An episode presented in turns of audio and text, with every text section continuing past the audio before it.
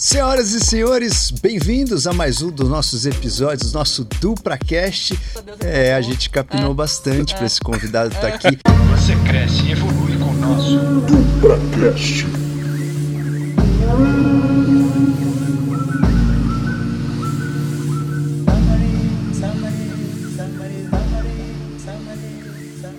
Senhoras e senhores, com a gente aqui hoje o mestre professor Paulo Cruz, ele é um professor de filosofia, educação, mas fala de muitos assuntos. Ele pega aqueles assuntos controversos que todo mundo Assunto tem chato. papas na língua É. para falar e ele fala direto Não e reto. afinesse, mas ele é fino pra Ele é falar. fino, ele é, fino. O cara é fino. Ele, ele é fino, mas sem papas na língua. Então, gostei muito. Obrigado por estar aqui com a Pô, gente que hoje. isso, um prazer, Uma prazer. satisfação enorme ter o Paulo aqui com a gente. Obrigado pelo convite. Eu queria entender, Paulo, para a gente começar a conversa, né? A gente, como seres humanos, nós temos um- uma certa tendência a ter um comportamento de grupos, né?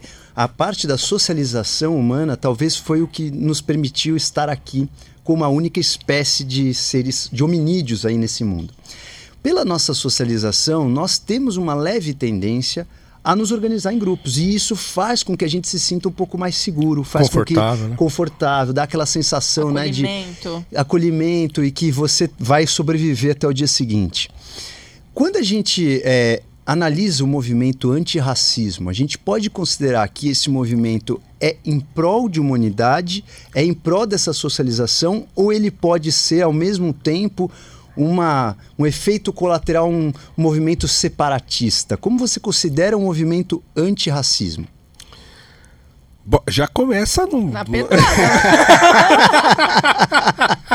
Não, já começou assim, chutando o pau da barraca, né? Não tem nem aquele alívio, tá lá. Não tem como nem é que você tá? Você né? começou É, a como é que foi o seu ano e tal. Não, já logo pau. É, caramba, bom. Bom, quando a gente fala de movimento antirracista, movimento antirracismo, a gente não pode falar de uma coisa, é, primeiro, né, unitária, né, e nem de uma coisa, digamos assim, é, só contemporânea, só do que a gente conhece hoje. Né? Então, o movimento contra o racismo, o movimento antirracista, por motivos óbvios, né, é uma coisa histórica, é, que nasce de uma demanda real, certo? Então, quer dizer, é claro, você tem aí um país, né, como o Brasil, que tivemos aí quase 350 anos de um sistema escravista. E esse sistema escravista, ao longo do seu período, ele foi produzindo é, e, e concomitantemente, né, foi se produzindo um pensamento racista, eugenista e coisa e tal, aquela coisa da, da inferiorização inata dos negros, inclusive a fim de perpetuar a escravidão, ou de justificá-la de alguma maneira. Então, quer dizer, esses movimentos surgem em reação a isso, né? Então, quer dizer, como assim, né? É, Todo mundo é igual e tal. Então, quer dizer, toda a luta contra o racismo, que começa primeiro como uma luta contra a escravidão, né? tem a sua razão de ser, exatamente por conta desse processo de inferiorização que os negros vão sofrendo ao longo da história. Então você pega, sei lá, você tem é, um jesuíta como Jorge Bense que escreve um livro de como os senhores tratarem os seus escravos, né? E que, assim, claro, os castigos físicos eram uma realidade muito é, é, é, pujante da, da época. Isso ainda, se não me engano, no século XVII. E aí ele escreve um livro, né? Falando, não, ó, você não pode tratar desse jeito, você não pode dar chicotada desse jeito, você tem que tratar como se um, como um, né, um- alguém digno de, de ser tratado como uma pessoa. No entanto, é assim, pela, pela inferioridade dessas pessoas, eles têm um comportamento que é dado à lascívia, que é dado à preguiça. Então você tem que ser enérgico em certa medida. Então, quer dizer, um jesuíta escrevendo um livro sobre isso, né, no século XVII. Então é claro que esses movimentos nascem dessa demanda, né, de, de uma é, necessidade de se colocar no mundo e de se autoafirmar e de, se af- e de afirmar, por incrível que pareça, a sua humanidade. Então, quer dizer, sou negro, sou ser humano como você, não tem nenhuma diferença. Até o projeto Genoma aparecer, que vai dizer, não, peraí, não tem diferença alguma entre né, é substancial, genética entre negros e brancos ou qualquer outra etnia e tal.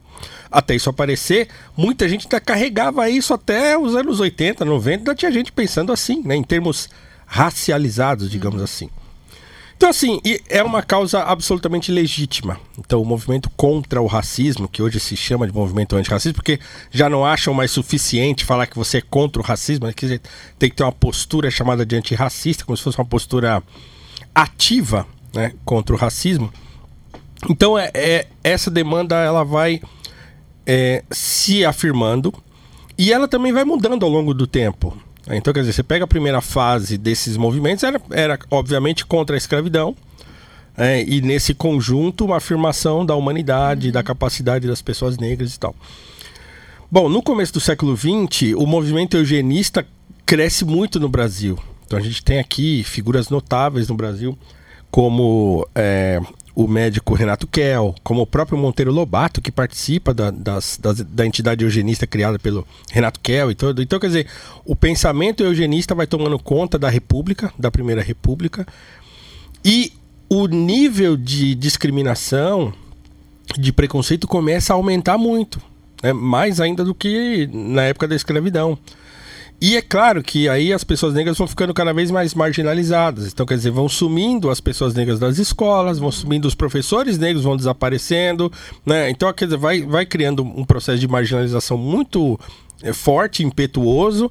Leis vão sendo é, promulgadas a fim de manter esse status discriminatório, né? então sei lá, lei da vadiagem, então você não pode andar sem carteira de trabalho, sabe? então até os anos 80 a gente andava com carteira de trabalho no bolso, Sério? né? Andava com isso, Ai, né? Então. Não é da minha época. É, pois é, então andava com carteira de trabalho. Você saía à noite, você tinha que sair com carteira de trabalho no bolso, que se a polícia te parasse, todo mundo. Uhum, você tinha que mostrar a carteira de trabalho. Não, eu trabalho, eu sou trabalhador. Né? Então imagina, né? Então tudo isso acontecendo, né?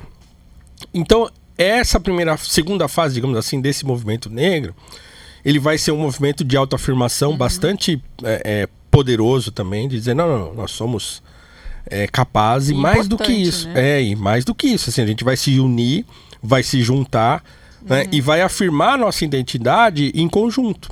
Aí essa coisa do, do gregária uhum. vai se afirmar de novo. Então, quer dizer, no, no movimento abolicionista existe isso, uhum. né? Mas aí, nessa primeira fase do movimento, dos, dos movimentos negros que surgem aí até os anos 30, 1930 aqui no Brasil, eles vão afirmar essa identidade em grupo. Tá. Então, quer dizer, a gente se junta, a gente se une e fica forte porque a gente consegue se apoiar, uhum. né, se unir e lutar contra esse inimigo declarado que é o racismo no Brasil, que é a discriminação, preconceito, etc e tal. Então acontece isso. Então, grande parte da minha, por exemplo, da infância e adolescência foi foi nesse foi, foi com essa mentalidade. Então foi assim que eu aprendi com os meus pais. Foi assim que eu aprendi na rua, com os meus amigos. Foi assim que eu aprendi uhum. é, a, como é que se luta contra o racismo. Eu olhando o meu igual a mim, vendo ele nos espaços em que eu estou acostumado a transitar e ver que a gente junto pode ser é, é, fazer uma força de autoafirmação perante a sociedade que, entre aspas, nos rejeita, né? Ou não nos vê de igual maneira, né? Então, isso aconteceu assim, e tudo isso é um, foi um processo. Né? Bom, a partir da década de 60, 70, é, começa a crescer nos Estados Unidos, mais propriamente, o movimento Black Power, né, que é uma, um recrudescimento do movimento pelos direitos civis. Uhum. Desculpa se eu estou esticando muito não, a resposta, não, mas não, aqui, eu acho que esse... aqui a casa é sua, é. cara. Aqui é pra você eu acho que esse contexto histórico é importante, é importante né? Então, quer dizer, falar o movimento Black Power ele surge como uma reação à morte de Martin Luther King e de Malcolm X. Uhum. Então, quer dizer, os dois que lutavam aí né, é, complementarmente, eu nem digo que eles eram opostos, né? É, pelos direitos civis, então quer dizer, até lá, né, em 1965 tinha lá leis segregacionistas uhum. nos estados do sul e tal. Então, eles conseguem aprovar, o Luther King consegue fazer com que a, a lei é, dos direitos civis passe no Congresso e tal, mas a lei por si só não resolve as coisas. Então a uhum. discriminação, o preconceito e o racismo lá come, continuam do mesmo jeito. E aí, quando o Luther King morre, aí o movimento pelos direitos civis ele, ele enlouquece. Né? Então os caras falam, não, não dá. Né? Não dá para uhum. não dá para ser amigável. Uhum. Então eles ficam muito mais radicais. O pensamento marxista penetra o movimento negro nesse, nessa fase. E aí o pensamento revolucionário toma corpo dentro dos movimentos Ah, negros americanos. Te- teve a gotinha, então, do movimento marxista. Ah, teve, nisso. sim, E teve, isso, teve. qu- quando, quando foi, mais ou menos? Década de 70, né? Década de É, 70. década- Ou seja, quando nasce o Panteras quase Negras, por exemplo. 100 anos depois que teve a abolição nos Estados Unidos, praticamente. Sim, Ou sim. seja, eles passaram esses 100 anos ainda, né? É, tem, inclusive, uma jornalista, é, Isabel é, Wickerson, que ela fala que existiu uma dificuldade muito grande dos negros, muito mais até depois da abolição, do que enquanto eles estavam pensando em fazer a abolição. Depois, pa- parece que o preconceito ficou enraizado muito mais. É porque a reação foi muito forte, né? A reação à abolição foi muito forte no Sul, principalmente. Então, quer dizer, os, o, o, o movimento reativo que criou a Ku Klux Klan, por exemplo, né? Criou um- um- uma ordem né, de perseguição implacável, não só aos negros, mas também aos brancos, que eram que eram contra a escravidão, abolicionistas e tal. Então esse movimento implacável conseguiu encampar uma série de leis chamadas Black Codes lá no sul, já no, no comecinho dos, do século XX, ao final do século XIX. Que é né? onde o bicho pegava, né? No sul que é onde o bicho pegava. É, então, e depois desses Black Codes foi que saiu as leis Jim Crow, que eram aquelas leis separatistas, né? banheiro para negro para branco, negro só Gente, pode que sentar no absurdo. fundo no ônibus, então você entrava no ônibus, né? mesmo que tivesse os lugares todos vazios lá na frente, você só podia sentar no fundo. Não, e é muito louco, porque faz pouquíssimo tempo isso. Agora, né? É. Não, e, e foi até, isso durou 100 anos, né? Gente, que bizarro. É, foi até 1965 essa É. coisa. Mas e como então, você enxerga assim, o antes e o depois do marxismo entrar ali nos movimentos? Não, então É, o que boa. acontece é que o marxismo traz o elemento revolucionário para a coisa. Se você ler os autores é, é, até aquele momento, existia, não existia esse pensamento assim, nós temos que virar a mesa. Né, é, Tá. na por exemplo, para chegar ao ponto de dizer o grande problema não é só o racismo, mas o capitalismo como motor do racismo. Tá. É o pensamento marxista que vai introduzir isso dentro dos movimentos negros. né? Então muitos vão assumir essa postura. E aí não é mais uma luta só contra o racismo, mas também contra o capitalismo como um agente é, é, do racismo. né? O Malcolm X vai dizer, olha, não existe capitalismo sem racismo. Ele vai dizer isso em determinado momento. Nossa. né? E isso penetra muito fortemente nos movimentos é, negros dessa época. E é esse pensamento que vai chegar muito forte no Brasil a partir dos anos 70 também. Tá. É. E aí a dinâmica dos movimentos negros vai mudando aqui.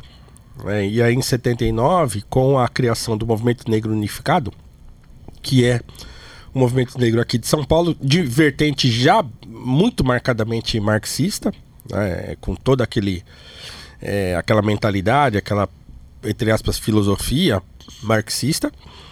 E aí pronto. E aí o movimento negro vai quase todo, e assim, não vou dizer todo mundo, porque tem vários movimentos negros é, que, que existem, muitos, por exemplo, que eram religiosos, que eram de igrejas e tal, e que acabam não assumindo essa postura, mas os movimentos que vão se notabilizar politicamente, inclusive, são esses, né? Os de vertente marxista.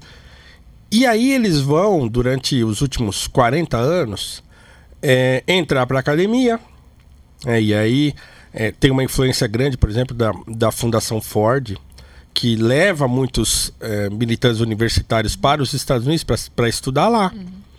E aí eles têm lá uma grana para gastar com isso aqui no Brasil, e eles fazem essa exigência de que é, os movimentos negros aqui do Brasil precisam ter mais ou menos uma mentalidade como aquela que os movimentos americanos têm. E aí vai meio que se formatando um jeito de pensar o racismo no Brasil a partir dessa vertente. né? E, e isso fez com que ficasse mais polarizado? Mais isso fez com que ficasse mais. Sim, porque a dinâmica vai mudar, né? E aí, por exemplo, o ataque que se faz, por exemplo, ao Gilberto Freire, né, que é o primeiro autor que vai lutar contra a eugenia no Brasil, por exemplo, que ele vai escrever Casa Grande Senzala para dizer que, em vez do- da miscigenação ser o elemento que vai atrasar o Brasil, é exatamente ele que é o grande diferencial Tá. que vai fazer o Brasil crescer e tal, e se unir, pá. É, e, e a primeira reação ao pensamento freiriano, que hoje é, é muito criticado a partir dessa perspectiva mais marxista, é exatamente isso. É de dizer não, porque o Freire, ele, ele era um... Aquilo que é, os caras mais radicais chamariam de acomodacionista. Não, acomoda aqui, vamos todo mundo viver Poeira em paz e tal. né? É, como se ele estivesse fazendo isso. Eu não acredito que ele estava fazendo isso, mas Tá. a acusação é essa, né? E o Florestan Fernandes, que é o grande antagonista do Freire ali na, na época em que ele vai se notabilizar como sociólogo no Brasil, ele vai usar esse argumento. Ele vai dizer que o Freire ele não estava preocupado com as atrocidades da escravidão, que ele fica edulcorando o período escravista e tal, o que eu também não concordo, mas enfim. Mas que é um argumento muito comum das Sim. pessoas que querem né, acabar com a sua argumentação, seu poder de retórica, é um argumento muito comum te deixar com um certo sentimento de culpa, como se você Exatamente. tivesse, né? Ah, você está fazendo isso para esconder, para maquiar uma realidade. É. Esse é um argumento muito comum em várias áreas. né? Relativizar, né? É relativizar. então, assim, é um mecanismo muito conhecido, né? Não necessariamente é a pura verdade, né? Da análise do trabalho. Agora, é, pra- voltando para a pergunta inicial, então, com isso, com, com essa sua explicação histórica toda, o racismo ele trouxe é, um movimento. Agora, o movimento antirracismo ele traz aí mais união ou a partir de um certo momento ele pode ser perigoso e trazer mais separação? Não, ele pode ser perigoso, claro, porque o movimento.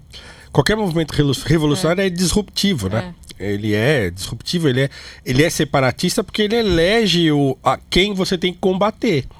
E esse, que defender, né? e esse que você tem que combater, ele é o inimigo. Então, quer dizer, é, e, e a partir da perspectiva marxista, né, que enxerga, por exemplo, as estruturas sociais como estruturas é, maculadas em sua essência, digamos assim, né?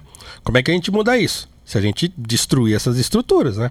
Separa o, entre aspas, joio do trigo e reconstrói a sociedade segundo essa perspectiva que a gente acredita que seja a melhor. Então é claro que, no fim das contas, né, pode ser que a intenção inicial nem seja essa, Tá. mas vai desembocar nisso, de qualquer maneira. A radiação ela vai levar a isso, a você eleger um inimigo que precisa ser destruído. né? E é aí que essa coisa da separação começa a, a ficar mais forte, né? Começa a ficar mais, mais contundente, eu diria. E será que isso pode ser um efeito pêndulo? Porque a gente tinha aí um, um movimento de abolicionismo onde existia uma grande eh, injustiça em relação às etnias. E aí, para fazer, para a gente equalizar a coisa, nunca a gente chega num- numa neutralidade. Sempre vai para o outro lado para depois atingir a neutralidade. Pode ser que esse movimento antirracismo que seja um movimento talvez um pouco mais extremo, mais reacionário, não seja esse movimento de pêndulo, aonde a gente precisa exagerar um pouco para um lado para zerar a situação para depois atingir a neutralidade ou você acredita que não? Olha, eu acho até que esse momento pendular já tinha passado. né? Então eu acho que é aí que tá. Então, quer dizer, num movimento que, que nos anos 70 recrudesce. Então, quer dizer, nós temos aí, né? 40 anos já, né? 70, Sim. né? né? Então, já estava no momento de dar uma equilibrada nas coisas. Tá.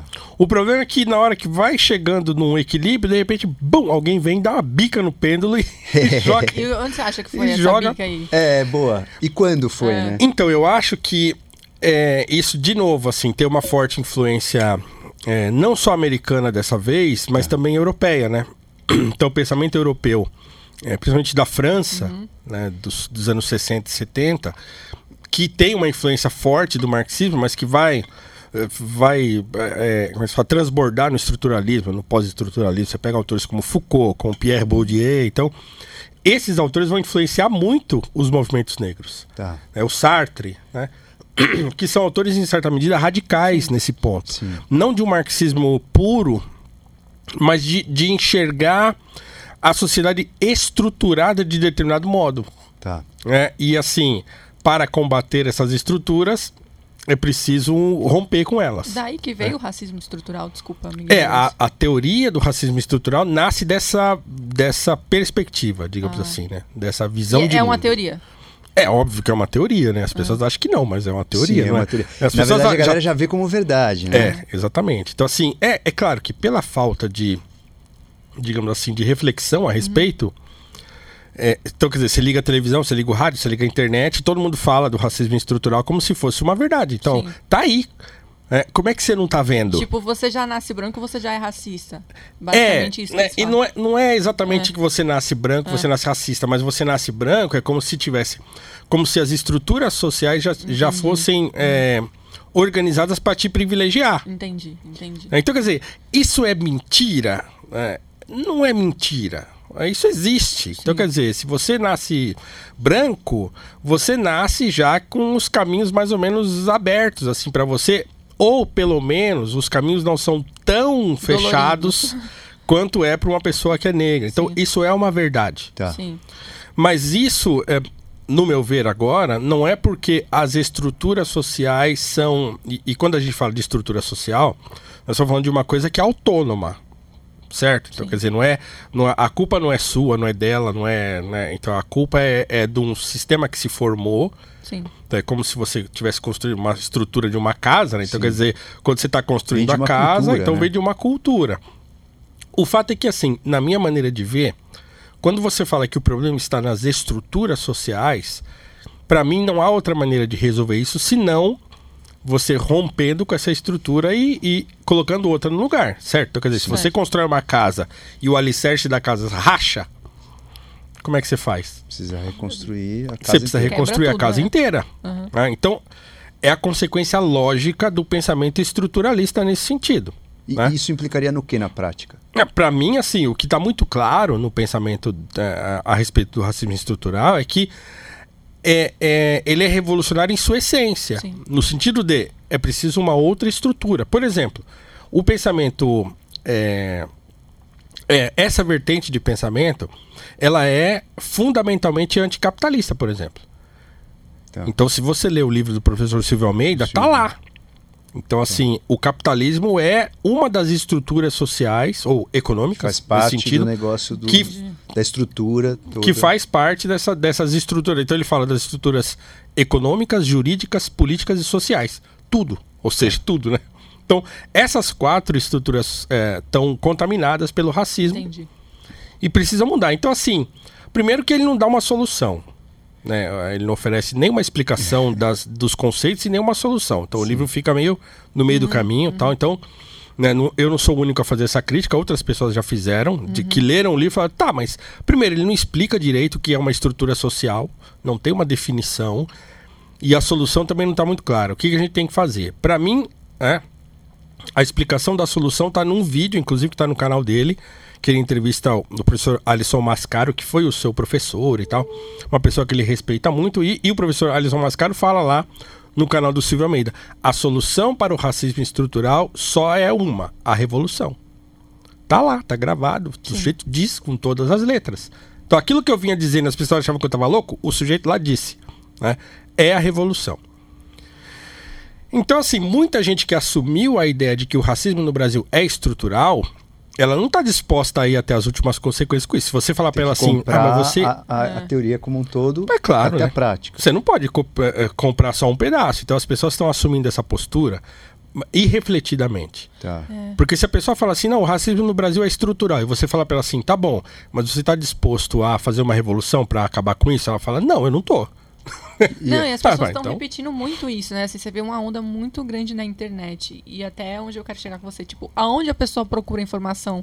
Tipo, eu quero saber sobre racismo, eu quero entender sobre racismo, quero entender sobre aquilo, tipo, ou informação, tipo, que você acha que é verídica, séria, assim, para as pessoas estudarem. Porque tá falando muito sobre isso. É. Todo mundo fala. Não, é muito difícil, É, assim, porque, porque a gente tem, a gente tem hoje mais ou menos uma, uma, uma coisa hegemônica, assim, É. né? Então, é, eu ainda sou doido, né? Então, quer Tá. dizer, como é que você ousa falar contra é, vocês isso têm e que tal? seguir ele, gente, pra ver as informações. é. Não, e, e tem também a questão de verdades, É. né? Não existe uma verdade. Às É, vezes são pontos de vistas que a galera vai costurando. É, o, né? o que eu digo é o seguinte, é que o- como é que eu vejo isso? Eu enxergo isso tudo como o que eu chamo de cul- cultura de subalternização do negro. Tá. Sim. Então eu acho que o Brasil, e, e esse não é uma coisa que é que eu inventei também, né? Então quer dizer, eu fui resgatar autores e tal, então lendo também coisas que eu tinha lido há muitos anos, relendo e, e refletindo a respeito. Então quer dizer, é, o próprio Joaquim Nabuco, lá no seu livro O Abolicionismo,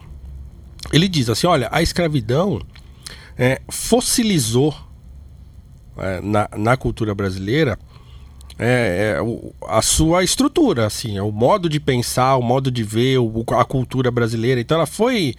é, foram três séculos de ver a sociedade daquele jeito. Então a, a, a ideia do negro como um subalterno, é, ela era de certo modo real, porque, claro, você olhava os negros, eles eram ou eram escravos, ou estavam em posições subalternas. Então, alguns se destacavam? Sim, alguns se destacavam. Mas no geral era isso aí. Sim. Então, o que, que o Nabucco vai dizer? Olha, se é, o nosso esforço não for de, de desbaratar né, na cultura esse, essa força do imaginário da escravidão, é, ele vai se perpetuar ainda que não haja mais escravos. Tá. Então é um lance cultural. Você nasce vendo isso, você passa a vida vendo a, so- Sim. a sociedade desse modo.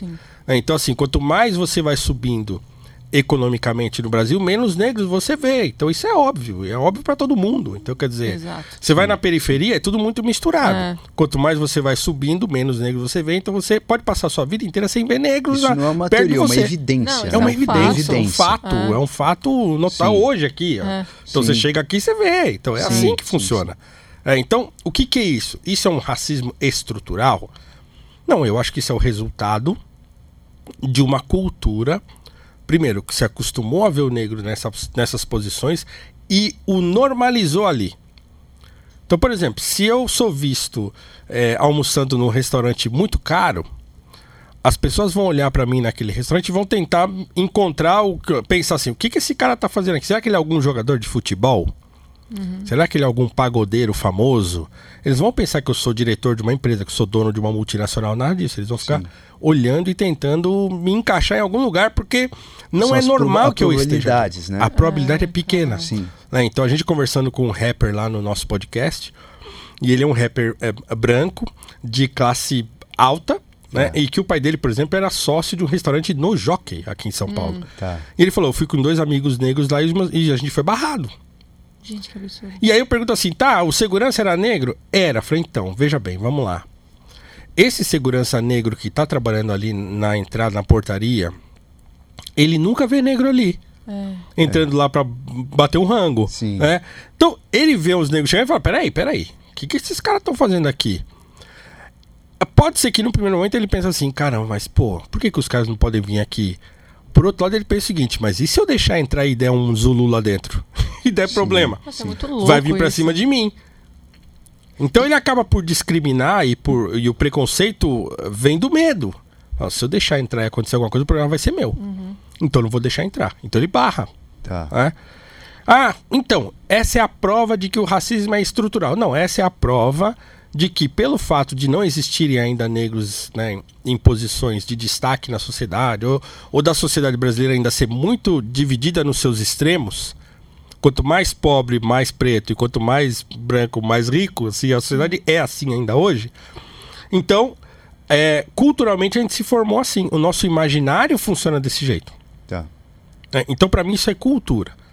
Então, a partir do momento que os negros forem ocupando outros espaços, a partir do momento em que. Porque, assim, vejam, no século XIX, era muito mais comum você ver negros em posições destacadas na sociedade do que agora.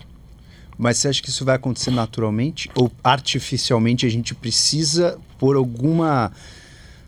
Alguma introdução Revolução, a- de uma formativa, né? Para que isso aconteça. Então, Porque- é assim, ah, por exemplo, a, a questão das cotas nasce daí, certo? Então, quer dizer, ó, se a gente não tem negros na universidade, então a gente tem que fazer um sistema, um esquema que coloque eles lá. Tá. Ah, então a, a justificativa é essa. Pra mim, isso é uma coisa que, que não é exatamente naturalmente, mas precisa ter um, um esforço conjunto para que isso vá mudando. E esse esforço conjunto passa fundamentalmente pela educação. Tá. E pela educação de base. Então, assim, eu sou um professor do ensino básico. Então, o que, que eu estou vendo no ensino básico ainda hoje? Então, o aluno pobre entra na escola e ele passa lá 15 anos da sua vida recebendo uma educação extremamente precária, né? Que não vai prepará-lo para ele conseguir cursar um bom, fazer uma boa faculdade. Aliás, sequer vai prepará-lo para entender que ele precisa fazer uma faculdade. Sim. Hum, entendi. Então ele chega no terceiro ano, aliás, né? Às vezes não, nem chega, não né? precisaria fazer uma faculdade, mas é, o Brasil é assim. né? Então sem faculdade você não faz nada. Então quer dizer, o sujeito não é preparado nem para fazer essa reflexão. Então você chega para um aluno do ensino médio hoje e fala para ele fazer uma redação para dizer como é que ele vê a vida dele daqui 10 anos, ele vai te responder assim: "Ah, eu vou estar com a minha casa, com o meu carro, com a minha família É. e tal".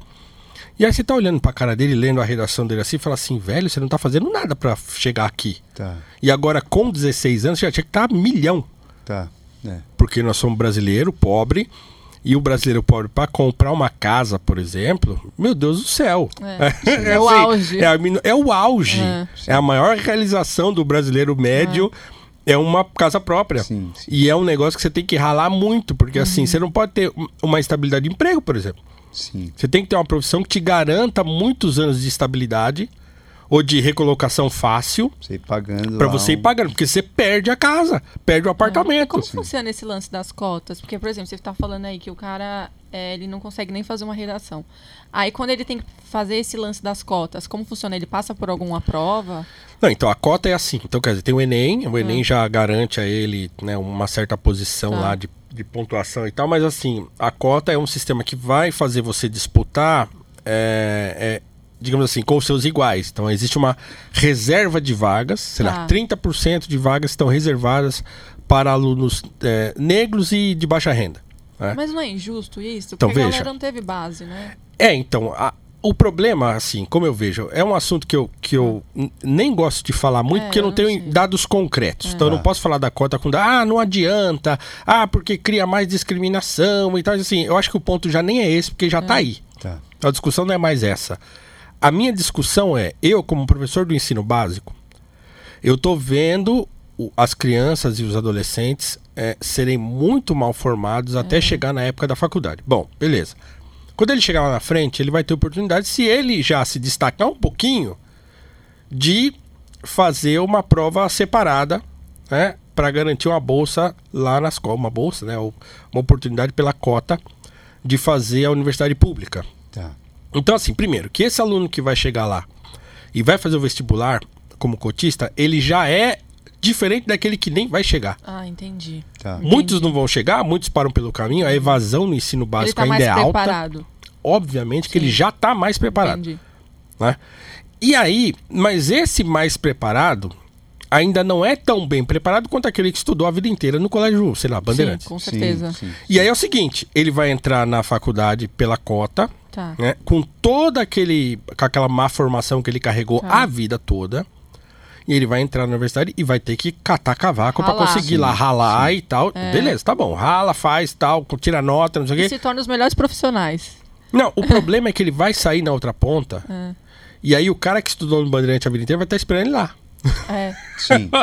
Beleza, a gente veio separado até aqui, É. a gente se juntou na universidade, do outro lado a gente vai sair junto, só que eu vou sair do outro lado com intercâmbio, inglês Sim. fluente, É né? isso aí. às vezes eu vou falar alemão, francês, às vezes eu já vou ter para trabalhar na empresa do meu pai É. e não sei o quê, e você vai sair com a sua má educação da vida inteira, mais a cota, mais a sua formação, base, né? sem aquele ferramental que ainda eu vou ter É muito injusto, né? Aí o que vai acontecer? As empresas vão ter que fazer sistema de cota também, porque senão o sujeito não chega lá.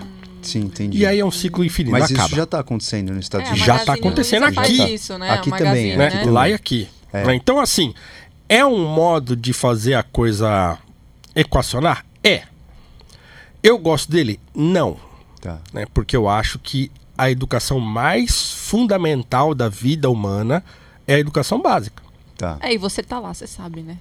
Tá lá, é, eu Mas tô isso lá, tô já não dá uma diluída nessa desigualdade no sentido desigualdade de oportunidades, né? Isso não daria uma diluída, tipo assim, não é o melhor método, mas Mas é o que tem pra hoje, é, por exemplo, talvez ajudar. seja melhor não, eu, cota eu que acho que é o que cota. tem pra hoje. É. então. Ah, é melhor com a cota do que sem cota? Ah, tá. Fundamentalmente é, melhor com do que com Era sem. melhor não precisar da cota, né? O problema é, primeiro, que a- toda a ideia da cota ela é, é, pensada como provisória, mas não será. Então, quer dizer, Tá. nunca mais o sistema de cotas. Vocês podem anotar aí, ó. Até porque a política Pode usa anotar. isso, né? Anota Não, aí, ó. pode Anota anotar. aí. Daqui 20 anos vocês vão ver esse É. vídeo aqui. E o sistema de cotas vai estar vigente ainda. Não vai acabar. Tá. Não, e até porque quando, uma vez que você tem uma facilidade, dificilmente você quer que essa facilidade saia mesmo que você não precise mais dela. E porque né? cota é um, é, um, é um artifício político. É isso que eu falei. Ah, agora. entendi A galera vai usar Tem isso como palanque. Não é um artifício de educação. É. Tá. Tá. É, então Pra toda você a ganhar ideia core ali político, pra você ganhar, né? é assim que funciona. Então não é, um- não é, ninguém tá pensando na educação. Eu Entendi. tô pensando em política. É tá político. pensando no próximo? A galera tá querendo político. voto X ali. Não, é assim, é, é- é- a camada superficial da coisa é a educação. Mas a disputa que tá por debaixo disso, ela é política. É muito Tá. bizarro, porque eles usam muito esses movimentos pra, Usa. pra política, É, né? Sim, mas é política a Todos os coisa. movimentos que você vê. Então você imagina Isso a sim. briga que vai ser se um dia alguém falar assim, vamos acabar com as cotas, já deu. Esse cara Ah, perdeu todos Quando é, quando é já deu? Não, mas é, mas o Holiday ainda quer substituir a cota ele tem- racial ele tem- pela social é. e Tá. tal. Tem uma discussão aí que eu já falei pra ele assim, eu, eu discordo inclusive dessa. Tá. É, e- mas por quê? Porque eu, como professor do ensino básico, do ensino público, eu tô vendo o que tá acontecendo lá. E é cruel. Tá. É cruel o que tá acontecendo com a molecada no ensino público. Eu acho uma injustiça, entendeu? Eu acho, Eu eu considero um sadismo né, e um abandono. E aí o que as pessoas geralmente falam pra mim é assim: "Não, mas a gente pode fazer as duas coisas. Enquanto a cota tá lá rolando, a gente vai brigando pelo ensino básico". Mas não é o que acontece. Não rola. Não rola. Ah, é Tá. muito profunda. Não rola. É, não e, rola. e é interessante também porque isso perpetua, né, aquela, como você falou, o filho de uma pessoa que tem condição de estar num bandeirantes da vida, ele sai muito na frente e é muito difícil, tipo, dá para muito alcançar, se você coloca eles juntos numa mesma sala por quatro, cinco anos, pelo menos é algum contato que daria por osmose ali para entender que o nível do outro, porque tem essa, se você nunca une essas pessoas, elas você nunca vai saber o, o nível do vizinho, né? Você nunca vai saber, meu, pra mim eu tô bem aqui com o que eu estudei. E efetivamente as pessoas são diferentes, não é É. essa? Tem Sim, gente mais que sim. tem mais facilidade para uma coisa e não tem para outra. Exato. Então assim, Exato, nós exato. somos diferentes. Ah, Sabe qual que é o grande Isso é o problema bonito, né? É, é, é, seria bonito se isso não trouxesse problema. Exato. Então assim, qual é o mundo ideal para mim? Seria um mundo ideal em que a pessoa que não quer fazer faculdade, por exemplo, pudesse ter um emprego e pagar um aluguel, sei lá, e pudesse viver a Viver vida bem. de viver bem, tranquilo. É, É. mano. É, o, o, ou de que ele fizesse um bem-estar que talvez é o alvo, assim, né, cara? Uma pessoa que tem uma vida boa, beleza. Então você cara- não é contra esse lance de ter a faculdade? Não é contra, mas é porque assim, no Brasil, se você não fizer faculdade, você não é ninguém. Pois é, e eu acho, Né? que eu, acho isso também uma coisa ridícula, É. mas é o que tá aí. Então, assim, tá, você tem que ter um diploma. eu, eu não acho que a universidade tinha que ser uma coisa obrigatória para todo mundo. Aliás, É. eu acho, eu acho que eu acho o ensino médio obrigatório já um problema. Ah, entendi. Tá. Mas, mas aí como é que a pessoa tem base? É, o problema, o problema Que desse pensamento que é, dar que assim, é um pensamento não é só meu, mas assim, é, claro que ele tem implicações Tá. num país como o Brasil, Ah, sim. né? Sim. Então, quer dizer, se você falar que o ensino médio não é obrigatório, a molecada vai ficar o dia inteiro na rua, Sim, sim. certo? E aí a gente já sabe o que vai acontecer, É. né? Sim. Então, é claro que tem implicações, mas eu digo assim que idealmente, né, de modo ideal, eu acho o seguinte: o problema é que no Brasil, por exemplo, adolescente não pode trabalhar mais. Então, o sujeito que não quer fazer o ensino médio, ele, ele fica vendido. Ele não consegue trabalhar, não consegue nada, aí ele vai ficar na rua. Tá. Agora, se tivesse uma sociedade, digamos assim, organizada para né, é, preparar essa pessoa, ter emprego para ela, né, e que ela consiga adquirir habilidades para trabalhar de alguma coisa ou outra e tal, sem precisar ir até o final, Interessante. ter- e, e com isso ela conseguiria tocar a vida dela, Tá. comprar lá um carrinho usado, pagar seu aluguel e ver sua Sim. vidinha na moral, tá bom, beleza. O problema é que não dá. E a educação básica seria o ensino fundamental? É, um e dois, aí ele acaba o, Tá. o, ensino- o ciclo até o nono ano, sabendo ler, escrever, fazer conta.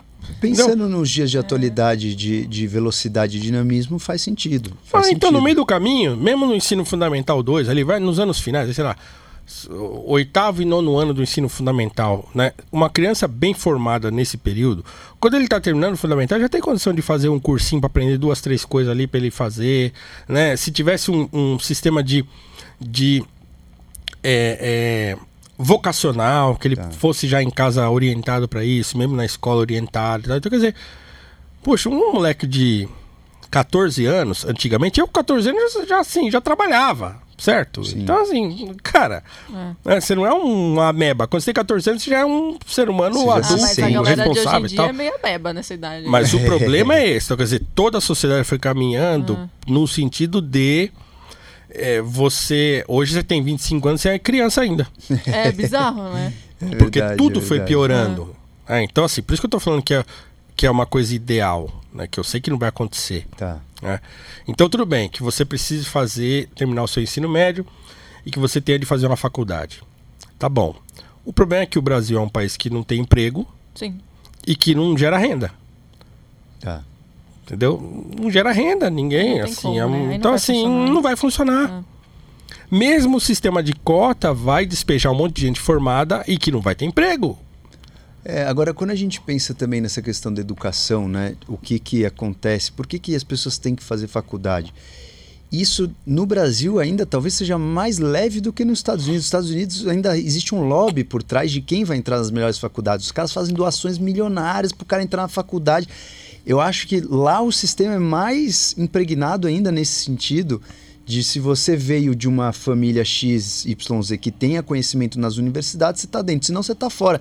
Aqui ainda tem uma possibilidade que se você tiver uma formação, se você estudar, se você fizer um cursinho, você ainda concorre de igual para igual, porque não tem tanto lobby. Pelo menos que eu saiba, não tem tanto, né? Nas universidades federais, públicas, etc.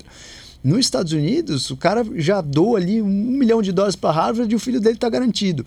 Então isso lá talvez é, é pior ainda. E aí nesse sentido, né, existiu o, aquela teoria, né, da, não sei se você chegou a ler o livro da tirania do mérito, e ele fala justamente essa questão assim, pô, então se for assim, o mérito não existe, porque o cara que está bombando no, como CEO de uma empresa multinacional, ele é um cara que ele não, não chegou lá por mérito e chegou por facilidade. O que, que você acredita? Você acredita que existe a meritocracia? Não existe? Qual é o seu conceito sobre o mérito? Aí vamos pegar o cenário do Brasil. Olha, eu acho que assim, a gente tem uma visão. é, a gente. é, As pessoas carimbaram a palavra mérito é, de uma série de recursos externos que vão possibilitar as suas oportunidades. E eu não vejo o mérito desse modo. né? Eu acho que o mérito tem dois aspectos. Primeiro, o, o- o- o aspecto da capacidade. Então, são as capacidades naturais que você tem para fazer determinada coisa. Então, quer dizer, se eu resolvi no meio do caminho da minha vida que eu era professor, não, eu sou professor, então eu vou dar aula. Então, eu vou deixar 20 anos de TI e vou construir uma carreira na área de na docência em filosofia. Tá. Então, isso pra mim já é a, a minha. Quando eu cheguei lá na, na empresa que eu trabalhava e falei assim, que eu já estava lá há X tempo e que eu tinha um- uma posição relativamente importante dentro da empresa na área técnica, eu falei assim: ó, vou fazer uma faculdade de filosofia. né? essa, essa determinação, pra mim, já é mérito. Falar assim, eu vou Poder fazer escolher. aquilo que for preciso para eu chegar nesse lugar que eu quero chegar. Ponto. Tá. Então, para mim, o mérito já começa aí. Segundo, é o resultado disso. Então, eu tô aqui sentado com vocês hoje porque eu resolvi fazer isso lá atrás. Porque se eu fosse um profissional de TI, eu estaria, em vez de estar aqui agora, eu estava dentro de um data center, frio, barulhento, sozinho, com o computador no meu colo, sentado numa cadeirinha, arrumando um uma máquina. Tá, perfeito. Então, para mim, mérito começa a discussão sobre mérito parte daí. Tá. O problema é que os críticos do mérito, eles veem o mérito de uma perspectiva capitalista, que para mim é ridículo isso aí. Tá. É, na verdade, quando você une os conceitos de mérito com capitalismo, aí vem o perigo, talvez, da, da palavra mérito, né? Mas é o, o- a ideia de que a, todo mundo que fala assim, meritocracia não existe, tá pensando em quem vai ser rico e quem vai ser pobre. Sim, sim, sim. Quem tem oportunidade de ganhar dinheiro e quem não tem. Associar o mérito com ganho de dinheiro. E às vezes Exatamente. o mérito é o mérito de você ter feito alguma coisa moral, às Deu- vezes você ter feito alguma coisa né, de bom. Isso é Deu um mérito. abandonar um salário quatro vezes maior para ser professor de filosofia, que foi o que eu fiz. É, fantástico. Atenção, Ah, esse isso não é corte vai para uma pessoa especial. Continua, professor. Isso não é mérito? isso não. Entendeu? Então quer dizer, não é mérito isso? É claro que é. Não é um mérito financeiro, mas é mérito. Certo? Então quer dizer, as pessoas não podem escolher aquilo que elas querem. Eu não quero ficar rico. Ponto. É, então, o que parece engraçado é que as pessoas que criticam o mérito, elas têm uma perspectiva, uma visão de mundo essencialmente capitalista. Total. Então, quer total. dizer, o cara que é contra o mérito, e geralmente as pessoas que são contra o mérito, elas têm um, um pensamento mais associado ao pensamento social marxista e tal. Sim, sim. Essas pessoas estão mais preocupadas com o, com o capitalismo do que eu. Sim, Total. sim, sim. Do que eu. Então, assim, é claro que eu Concordo, quero ter total. dinheiro para pagar a prestação da minha casa. é Concordo claro que eu, total. te- eu quero ter dinheiro para poder comprar um carrinho que eu não tenha que ficar levando no mecânico toda hora. É claro que eu quero ter um emprego que me garanta um salário decente. É claro que eu quero tudo isso aí. Mas escuta, eu não quero ficar rico, cara. Eu não quero. Sim. Entendeu? Pra mim, eu não quero. Eu, Mas eu falta quero ter. muito essa mentalidade. Assim, quantas pessoas pensam igual o professor Paulo praticamente assim, acho menos de meio por cento, né? Eu acho que pensam e as pessoas têm medo de falar também. Não, sabia? acho que Não, a- eu as acho que- pessoas É. pensam muito do ponto de vista financeiro. Não, sim, sim. Poucas sim. pessoas pensam assim, tipo assim, cara, eu quero ter o mínimo para ter uma vida boa, mas é, é isso que eu quero ter. Poucas pessoas têm essa consciência. As pessoas hoje basearam, inclusive, o conceito de sucesso olhando quanto a pessoa tem na conta, É, cara. é então, assim, poucas das pessoas olham a pessoa de sucesso, a pe- a pessoa que chegou num lugar de estabilidade e bem-estar, seguindo um mérito moral, seguindo coisas que vão ser benefício não só dele, como da família, de próximos, benefícios de todos. Tipo assim, existem várias outras coisas que enaltecem o que é um sucesso. Mas as pessoas olham com sucesso como se fosse grana, né? Então, e aí eu acho que a crítica a o que se chama de meritocracia parte daí. Então, assim, existe uma mentalidade, né, um zeitgeist, alguma coisa que, que faz que todo mundo pense que sucesso é ter dinheiro. Sim. né? E aí, num mundo em que é, ter sucesso é ter dinheiro, algumas pessoas vão conseguir ter dinheiro, outras não. Né? Porque, óbvio, não só porque né, algumas estão mais preparadas do que as outras, não porque algumas têm mais possibilidade de ter dinheiro do que as outras, não, então, Sim. um monte de coisa está envolvida nisso, mas efetivamente é, algumas pessoas vão ter dinheiro e outras não. Sim. E aí os críticos vão dizer, ué, então quer dizer que quem não consegue chegar lá não tem mérito? Né? Como se mérito fosse chegar em algum lugar que te transforme nessa pessoa que conseguiu o sucesso financeiro. É, então, quer dizer, é uma mentalidade. Né? Eu não acho, por exemplo, que, sei lá, o, o- o pensamento de- das pessoas é, das classes menos favorecidas, né, dos mais pobres, seja esse. Entendeu? Eu não acho que todo mundo que tá morando numa periferia, numa favela, tem esse pensamento assim: ah, eu quero ter sucesso, eu quero ganhar dinheiro, eu quero não sei o quê. Eu acho que não. o básico, né, mano? Eu acho que as pessoas querem trabalhar, querem É, ter uma vida bacana, digna, um, É. ter emprego para trabalhar. Então, cara, não tem coisa pior do que você, por exemplo, arrumar um emprego, aí você consegue melhorar a vida da É. sua família, você consegue tal. E aí, dois, três anos depois, você perde esse emprego e você vai para trás. É. Isso é E, foda. e- e no Brasil isso é muito comum. Né? Então a pessoa, é, é, assim, ela, ela, cada vez que ela perde emprego, ela tem que mudar para um lugar mais longe do centro. Tá. Cada vez que ela, né? E cada vez ela vai ficando mais longe, cada vez ela vai para longe. Então, assim, as pessoas moram lá na- no fundão da Zona Leste, da Zona Sul, da Zona Norte e tal, e trabalham no centro. E elas ficam quatro horas dentro do transporte público Sim. para trabalhar, Sim. para ganhar um salário que. Porque se ela, se ela também ganha esse salário, ela não consegue morar mais perto, porque É impossível. é muito mais caro. É. É, então o aluguel é um absurdo. Então a, a vida do brasileiro é médio e do médio para baixo é muito ruim por causa disso, porque não há um mínimo de estabilidade de, de- De que ofereça um bem-estar e uma dignidade, né, que para a pessoa. Então é muito difícil. Mas ainda assim, eu não acho que todo mundo que está nessa situação tenha a ideia de que é preciso sair daquilo para uma coisa que você ganhe dinheiro e não sei o que. Eu acho que não. Concordo. Entende? Eu acho que não é isso. Eu acho que não é o que a pessoa, as pessoas em geral estão perseguindo. As pessoas querem Você- ter o você- mínimo para você viver não bem. tem impressão de que com o avanço das redes sociais a importância do dinheiro não piorou, não ficou mais evidente, assim as pessoas buscam mais é, parecer ricas ou parecer que tem um estilo, ou parecer que tem alguma coisa em relação à à exposição ao próximo, ou você acha que isso vem melhorando? Olha, eu não sei se melhorou ou piorou. É claro que a internet trouxe esse lance, né? Principalmente as redes sociais, mais propriamente, trouxe esse lance da superexposição. né? Ostentação. Da ali. osten- Mas não é só uma ostentação de, de bem material. É uma ostentação de bem-estar. Vida perfeita. Sim. Entendeu? Então a pessoa tira a foto, tá sempre sorrindo. Ok? Então, né? então, quer dizer, a, a pessoa posta foto que ela tá na praia uma vez por ano, mas a impressão que as pessoas estão vendo tem é que a pessoa tá na praia o ano inteiro. É, Sim, é isso sim. aí. Quer dizer, faz três anos que eu não viajo. Esse ano eu vou conseguir dar uma escapadinha de três, quatro dias pra poder viajar. Eu vou Sim. postar a foto que eu tô num lugar. Ah, tá vendo? A pessoa que. É. Muita gente vai olhar Isso aquela tá foto e falar. mais não. Putz, cara. Não, a pessoa vai se sentir mal porque ela não É. foi, por É, exemplo. entendi, entendi. É, é, rola essa, essa questão da comparação. Tem. Total. Então, as redes sociais fomentam isso. Eu acho que muito. mais do que dinheiro, essa coisa do bem-estar. Segundo, claro, esse pensamento do ganhar dinheiro não é de hoje. Eu me lembro, por exemplo, de quando surgiu aquele negócio do, do ganhar dinheiro em pirâmide. Sim, sim. sim. Eu era molequinho ainda, fui numa reunião da Amway, né?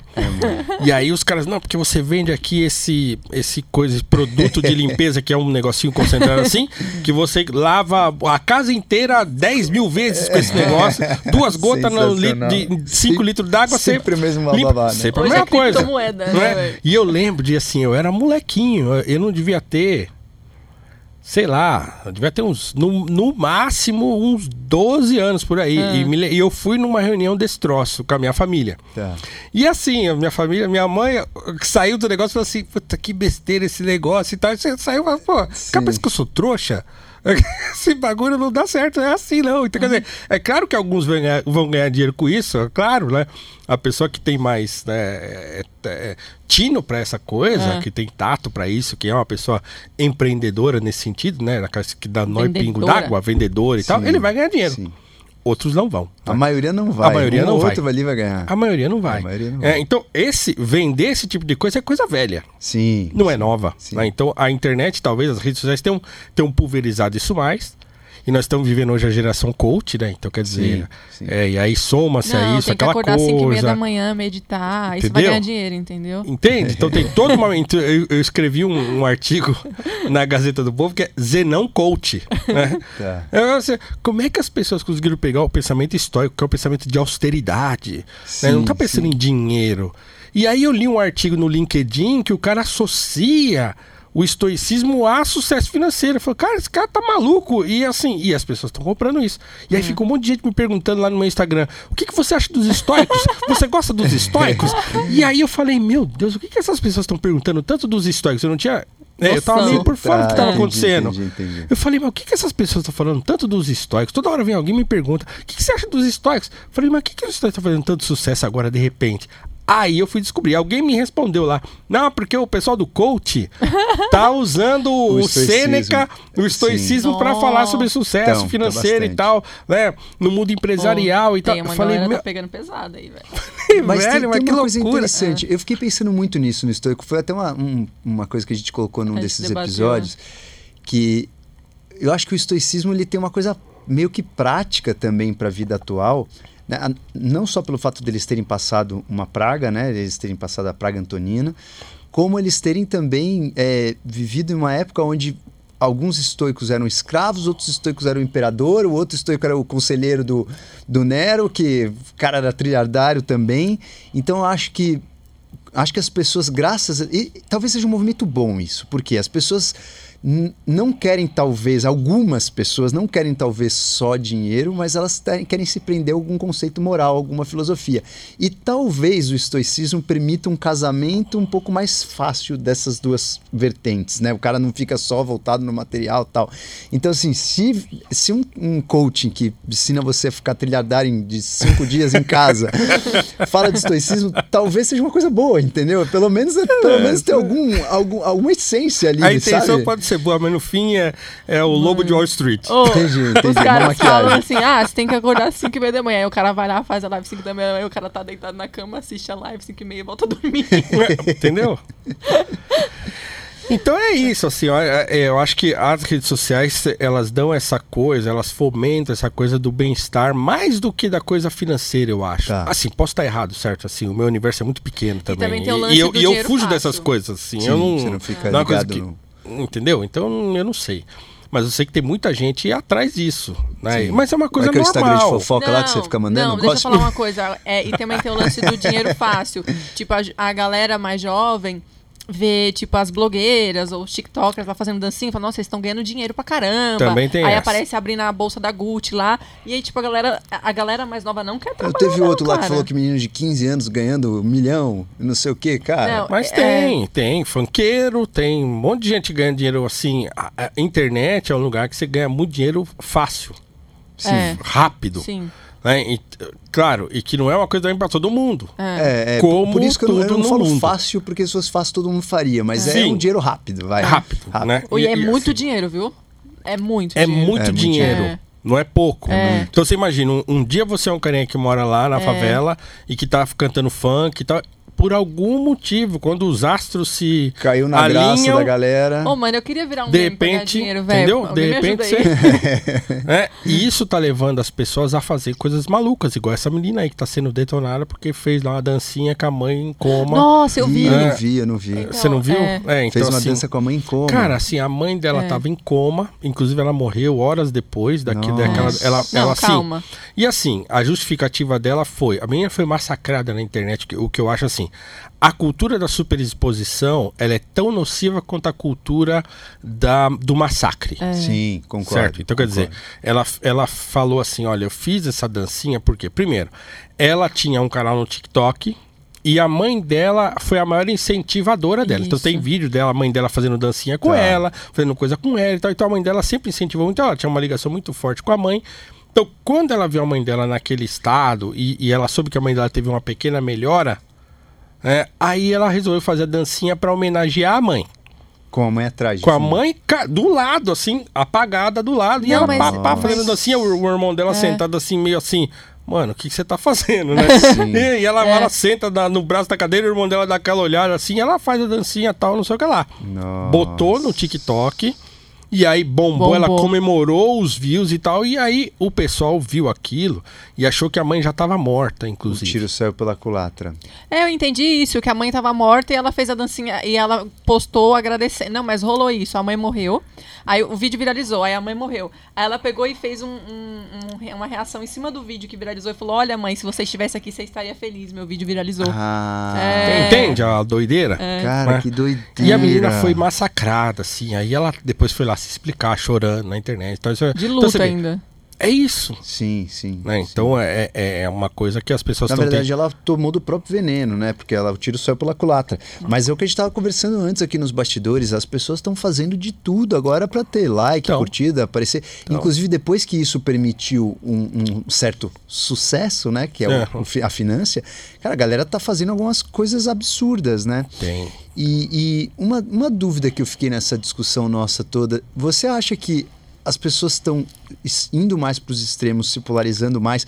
Nesse sentido, aí, aí eu tô falando informação de grupos, tá? Não, não vamos pensar só em etnias. Vamos pensar é, em, em grupos sociais, em gênero, por exemplo. Você acha que as pessoas estão se distanciando mais ou rola um movimento que isso tá à tona, esse- essa discussão toda tá cada vez mais apimentada, mas a gente está fazendo isso para chegar num senso comum? Qual é a sua opinião?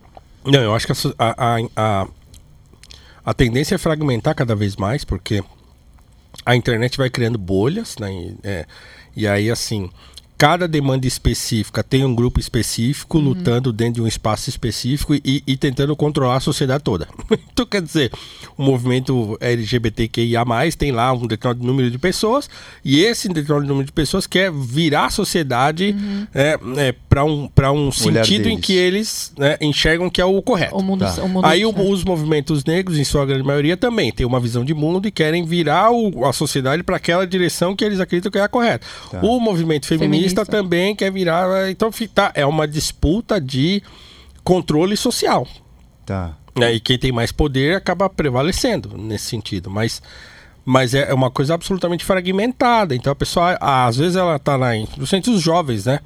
Ela tá na internet. É claro que as redes sociais hoje tem isso. Então você vai é, se fechando naquelas caixas de ressonância. Então, quer dizer, eu vou só seguir aquelas pessoas que eu concordo, só aquelas pessoas que dizem aquilo que eu já acredito e O próprio confio. algoritmo faz isso. O cara. próprio algoritmo vai jogando você nisso, vai te. Então, É. Você vai que é o cada vez sendo que Você acha que o encurralado. mundo é aquela tua visão, né? Exatamente. Você vai sendo encurralado para fica naquele corner com aquela né, meia dúzia de gente que você segue, dos influenciadores e tal. E aí tem um outro problema nisso, porque hoje eu vinha conversando isso com o motorista Uber, que assim, hoje todo antes a gente era todo mundo era especialista em futebol só. todo mundo só era técnico de Era futebol. tão bom esse mundo. Certo? Era Onde todo bom. mundo entendia de futebol, sabia o que o técnico tinha que fazer, Xingava e tal, a mãe do lá, juiz. xingava a mãe É, e tal. sensacional. Hoje todo mundo é especialista em tudo. Sim, sim, sim. Então o sujeito tudo ele que tá acha. em voga, né? E tudo que tá sendo falado, né? É, então assim, se eu tenho um canal no YouTube e o meu canal bombou por um dia que eu falei lá uma coisa que aí tal, e aí eu ah, eu me sinto no direito de falar sobre qualquer assunto. Sim, sim. Por quê? Porque eu tenho que falar sobre os assuntos que vão gerar engajamento. E na verdade as pessoas te colocam nesse padrão de autoridade, os seguidores. Exatamente. As pessoas estão lá, querem ouvir de você. Né? Às vezes aparece gente me perguntando: Ó, você não vai falar sobre tal coisa? Eu não vou falar sobre isso porque eu não quero. Eu não sou obrigado a falar sobre Nossa, eu vejo a galera ficar te enchendo o saco, né? Pegando umas É, pautas, é, uns- porque umas assim. polêmicas. é, rola polêmica todo dia. É. Sim, Eu não tenho esse perfil. Sim. né? De Se eu tivesse, crescendo- eu ia todo dia tava Eu fazendo vídeo que, reagindo. que rolou Sim. do, Mas não é o meu caminho. do Thiago Sim. Leifert lá. E aí todo mundo ficou te perguntando isso, né? Entendeu? O que você É. acha? Foi racismo? O Thiago Leifert tá errado, o outro tá certo. Eu falei, cara, que eu você não quero acha, saber Eu desse troço.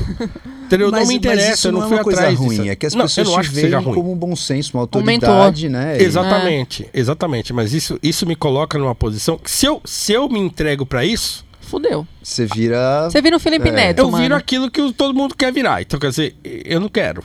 Tá. Então, às vezes, eu ainda deixo pra lá, deixo passar uma coisa ou outra, porque eu não me sinto na obrigação de comentar todas as coisas. Sim, tá certo. Então, é claro que isso faz com que o meu perfil do Instagram não seja bombado. Sim. sim. Isso faz com que é, haja uma oscilação muito grande lá de, de seguidores. Sim. Ah, acontece. Mas você tem né? mais paz também, né? Você não- Mas eu tenho mais paz. Você não Ah. fica refém. Eu não do- fico refém negócio. disso. É, né? Então, assim, mas é uma, é uma escolha que eu fiz. Concordo. né? Então, quando as pessoas fazem essa escolha de assim, de, de não, vou ganhar dinheiro com isso aqui. Polemizando, né? Não, Tipo, com, com a internet. Então, Ah. ganhar dinheiro com a internet é polemizar. é. Sim. né? sim, ou, sim. ou assim, você conseguir lá criar um canal de dicas, sei lá o quê, e que você consiga bombar e tal, mas é mais fácil, o caminho mais rápido Polemizar. é a Vou polêmica. falar um absurdo. né? alguma Você coisa assim. Ou você ficar comentando tudo que aparece e tal. Então, faz vídeo toda hora. Nossa, tem uma galera que vive assim. Vive. né? E, e- e o fato é que você acaba por. Né? Se o seu canal, o seu espaço lá dá uma bombada, então a probabilidade de você ganhar dinheiro vai aumentando. Não, então, ah, tudo bem, né, viver assim. Só que tem gente que usa isso, fala essas paradas e, tipo, na prática não é assim. A pessoa é uma puta de um escrota. ah, mas bom, É. isso aí também é uma coisa da, que remonta à história da humanidade, É. certo? Sim, dizer, sim, sim, é, sim. eu tô seguindo Jesus até a hora que os caras prendem ele. É. Quem é esse cara que estava com ele? Ele? Não, eu tava passando ali, É. pô, nunca vi esse cara. Então, quer dizer, isso aí é, normal, isso aí tá no ser humano. Né? Agora, eu acho que a grande questão aí, é, que eu- voltando ao que eu tava falando, é assim, é todo mundo achar que tá certo. É. E que a, a, a sua visão posição é é. E aí, as pessoas que acompanham o seu trampo, elas acham que você é uma autoridade em qualquer assunto que você dá um pitaco. Sim, sim. E ninguém tá preocupado em procurar informação. Questionar, né? Não, se eu vou lá hoje agora, faço um Instagram lá, falando mal de alguma coisa que tá aí no meio da discussão pública e tal, aquelas pessoas que acompanham o meu trabalho e que inclusive ficam pedindo para eu me posicionar toda hora, que gostam do meu trabalho e que entendem, me entendem como uma pessoa é, capaz de pensar nos assuntos, né? A maioria delas vai ler o que eu escrevi e falar: "Ah, é isso". Sim. Ainda que eu diga assim: "Não acredita no que eu tô falando, vai procurar informação". É a preguiça do senso É, crítico. entendeu? e- Não, ela vai ler aquilo Mais lá fácil. Então, quer dizer, né? isso me É. coloca numa posição de responsabilidade absurda. Absurdo. Sim, e que nem todos têm. E que nem todos têm. É. Tá certo. Então, eu sei, e eu sou um professor de filosofia, e eu entendo a capacidade que uma pessoa tem de manipular a outra. Sim, né? Isso desde os tempos de Sócrates. sim. então, quer dizer, o Sócrates se insurge co- contra isso. Então, E, eu lembro. aliás, acho que foi um dos primeiros caras com uma essência assim que, cara, foi inacreditável, né? O que o cara. Né, então, quem foi que me falou isso? Eu tava conversando com alguém esses dias aí, alguém me, me falou sobre isso. Falou assim, mas isso. É, é, quando você começa a estudar filosofia e tal, e tal, você começa a, a- a ler muito e tal. Então, isso não coloca você num. Não tem um bichinho de arrogância que pode te picar e você achar que aquilo que você fala tá certo tal. sei lá. Eu falei, tem. Tem. Mas o que que te cura disso? É ler o Platão. Platão. Ah, O problema é que a filosofia moderna é assim. Sim, sim. É, mas se você lê o Platão, o Platão ele te, ele te coloca numa posição de humildade, é aquela coisa do Sócrates, eu só sei que eu não sei nada. Que eu nada Só sei. sei que nada é. sei. É, então assim, como é que as pessoas estão falando que eu sou o homem mais sábio de toda a Grécia se eu, se eu sei que eu sou ignorante? Aí ele vai chegar à conclusão que, ah, tá, é por quê? Porque eu tenho consciência de que eu não sei nada. Essas pessoas acham que sabem e não sabem. Sim. Mas Então, a- dizer- mais do que as palavras, até as ações dele, né? Ele nunca se Exatamente. rendeu pra pra ser político, etc. O Exatamente. próprio Sêneca, ele enaltecia o Sócrates uma coisa que ele nunca conseguiu fazer, É. que foi se desvencilhar do esquema ali e, e ser realmente um filósofo de vida moral. né? Exatamente. Então, assim, é- é- a, a leitura do Platão te coloca nessa, nessa posição de você saber que, assim, o conhecimento é uma coisa perigosa. É, você pode manipular as pessoas e o conhecimento e, e o conhecimento manipulado mata. Sim, E Sócrates morreu por isso. Certo? Tá. Então é assim, a leitura de, de, da apologia de Sócrates, né? uma, uma boa leitura daquilo ali, um livro fininho, né? fácil de ler. Então, se você lê aquilo ali e entende aquilo ali, você fala, hum, já fica com o pé no chão. meu, isso é um perigo isso aqui. Tá. É, e aí você pode escolher, né? Você fala assim, é um perigo, então legal, é isso que eu vou usar. Essa arma que eu vou usar. Ou não, essa arma que eu vou guardar e nunca vou usar. Exatamente. É, então, Fantástico. Ô Paulo, quanto, quanto você acha que dessa, desse movimento de fragmentação que você disse que a gente está vivendo, o quanto você acha que a eleição, por exemplo, de presidentes como Donald Trump em 2016, que foi uma coisa né, completamente inesperada, mas aí as pessoas começaram a entender que existia um grupo ali que se sentia protegido pelo cara. E o quanto você acha que desse movimento de fragmentação já veio essa eleição do Trump como uma consequência disso? Ou você acha que não tem nada a ver com essa ideologia? O que, que você é, observa esse movimento aí da- das eleições, das- da política em si?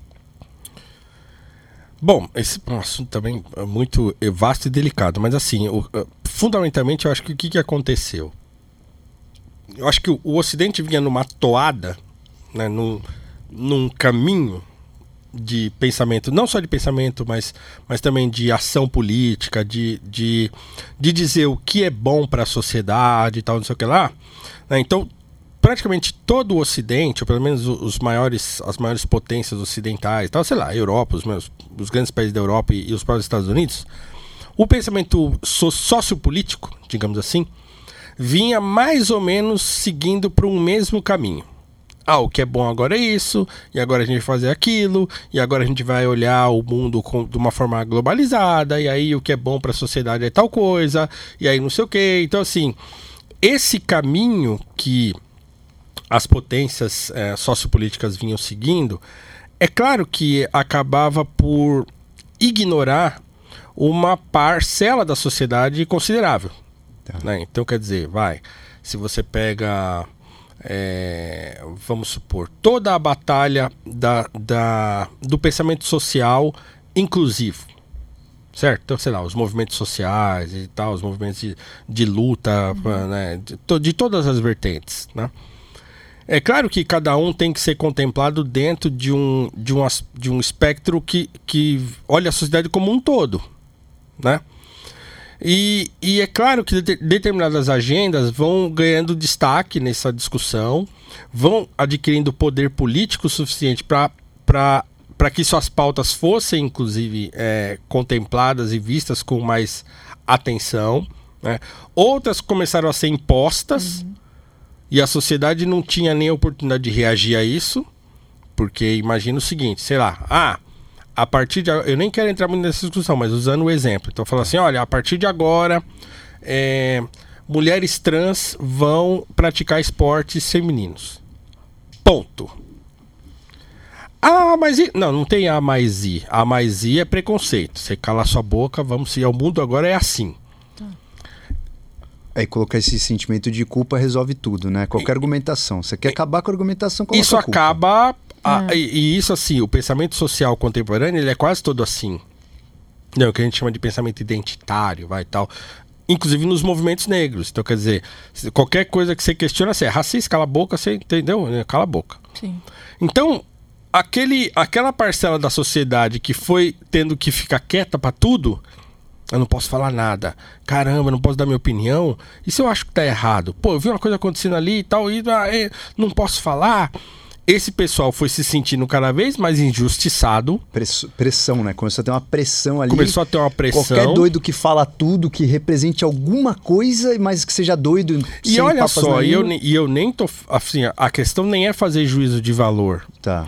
A questão é assim, tem questões que são complicadas, são complexas, são difíceis, que precisam ser discutidas. Sim, Sim. sim, sim. Eu me lembro de um dia ter ligado a televisão lá num domingo. Eu até falei disso várias vezes e tal.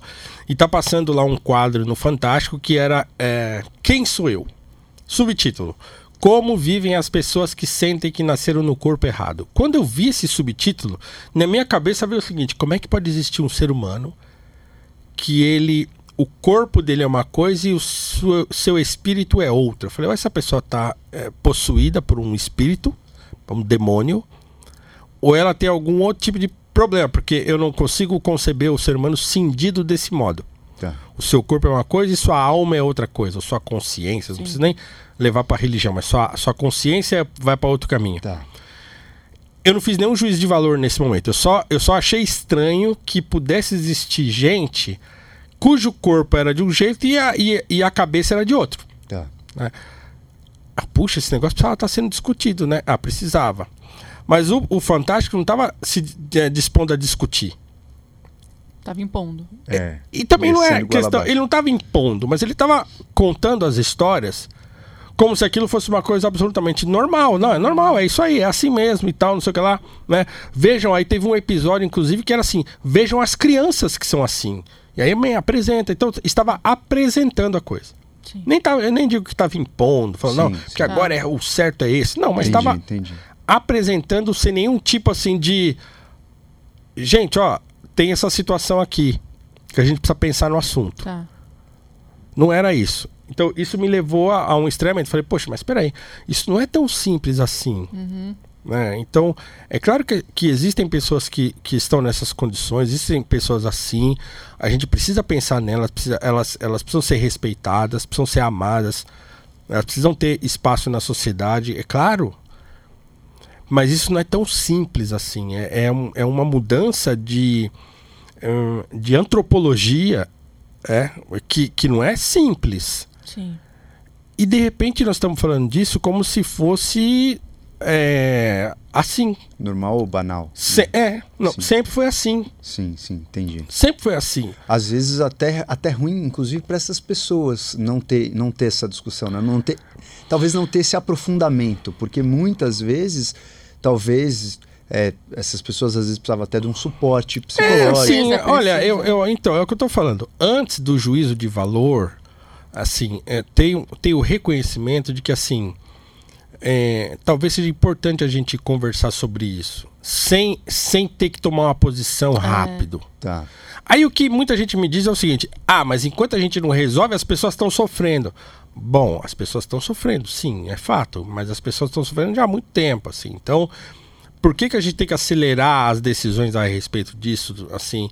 Porque de repente descobrir que as pessoas estão sofrendo, se elas estão sofrendo desde sempre, assim, ah, tá bom, mas é uma mudança muito grande pra gente tomar rápido. Será que a gente não precisa conversar e tal? Bom, é uma posição de alguém que tem uma visão de mundo conservadora, digamos assim. Tá. né? Não que queira conservar o status quo, mas que tem um certo, uma certa cautela de falar assim, cara, eu não sei onde que isso vai dar.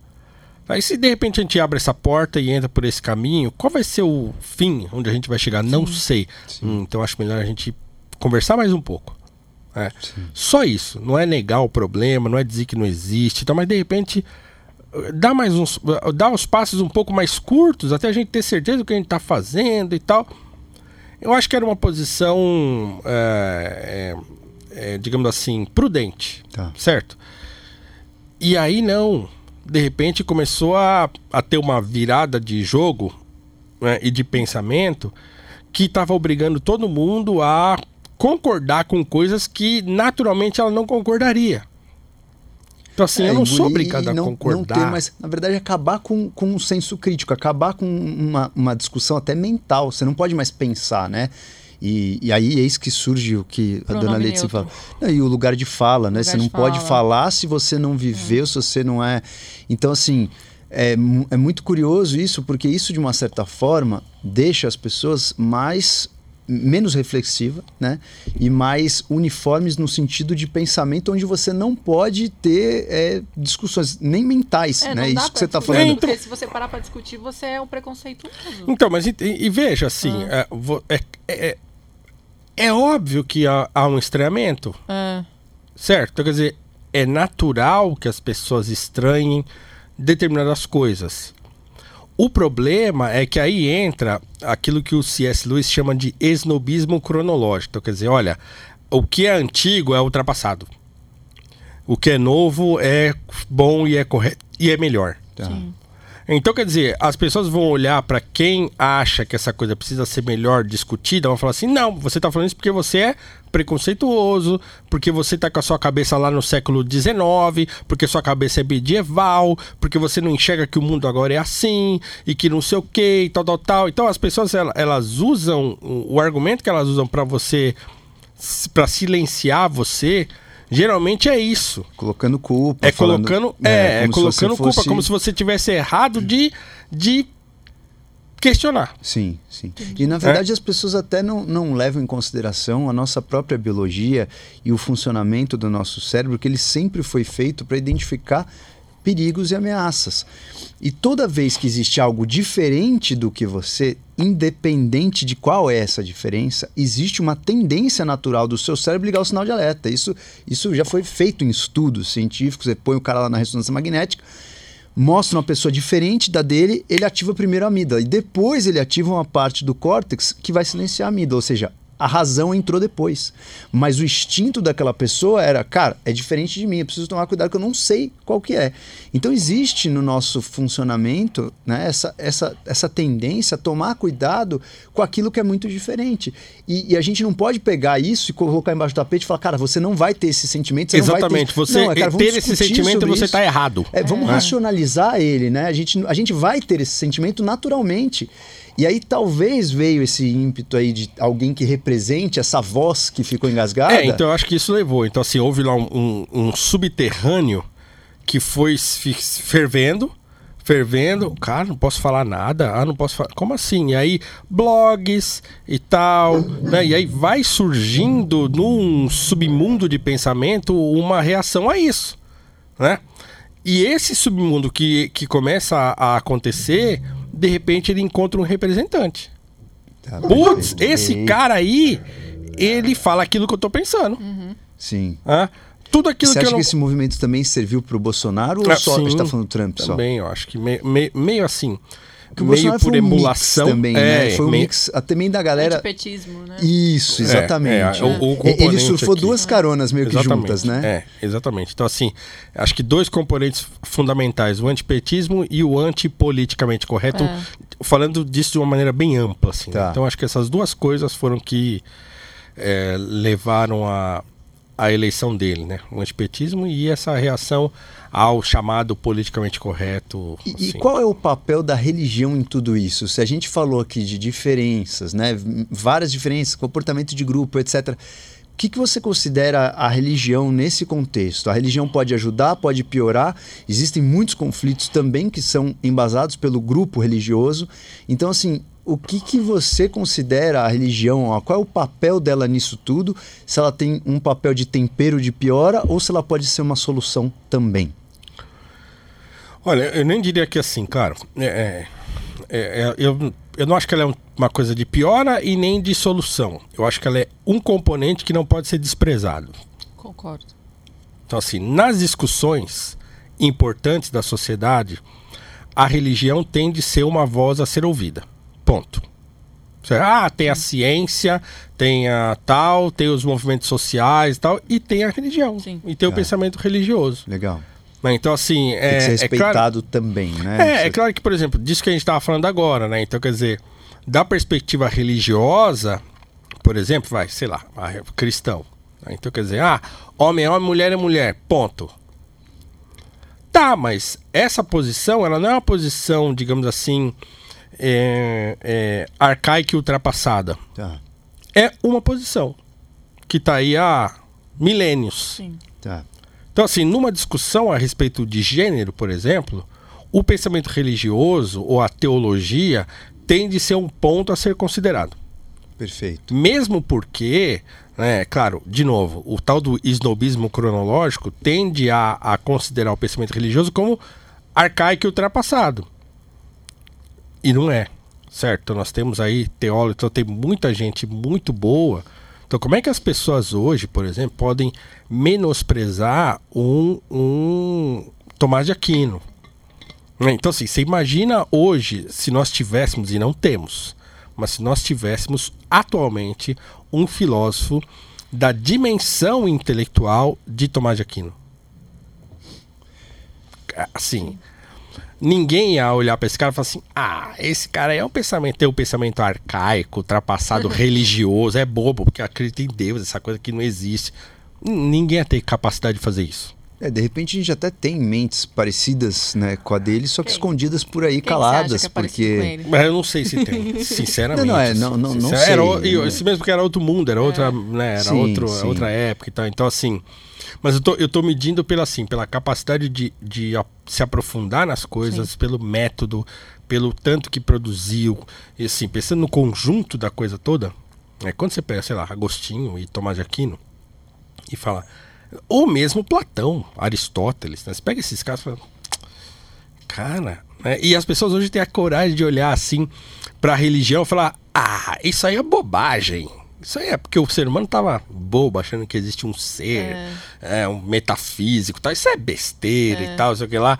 Diante de uma, de, de uma mente privilegiada como a de Aristóteles, você tem a cara de pau de falar um negócio desse?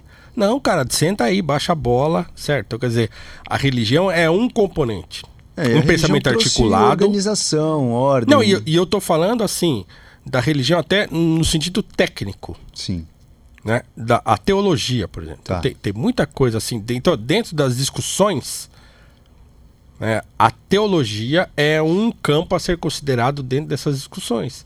Tá. E claro que um pouca gente considera, mas então assim, os teólogos foram jogados para fora da academia é, e são poucos, co- pouco considerados dentro dessa discussão. Mas eles agora tem aumentado bastante, né? A Tem, gente tem vê que tem, tem ganhado um corpo, até tem. porque a gente está passando uma fase de transformação. Quando você fica perdido, é muito interessante você ter um, um certo senso de organização, alguma coisa que te dê uma direção, e a religião dá. Sim. Agora, se a gente comparar todas essas separações, esses movimentos separatistas, etc., é, eles podem até matar. Né? As pessoas se matam porque um tá com a camiseta do Flamengo, outro é do Fluminense. Todo movimento separatista em grupo pode, inclusive, trazer comportamentos violentos. Desses movimentos separatistas, o religioso é um dos que mais traz a violência, historicamente falando. Sim. É, qual, qual desses movimentos separatistas você acredita que pode trazer mais maior risco aí da gente ter uma violência daqui para frente? Olha, eu o ano passado eu fiquei eu fiquei muito eu me peguei muito preocupado né, na hora que eu que eu me dei conta da profundidade dessa ligação. Isso me preocupou muito. Que foi quando eu vi o quão o que a gente chama hoje, convencionou se chamar de bolsonarismo.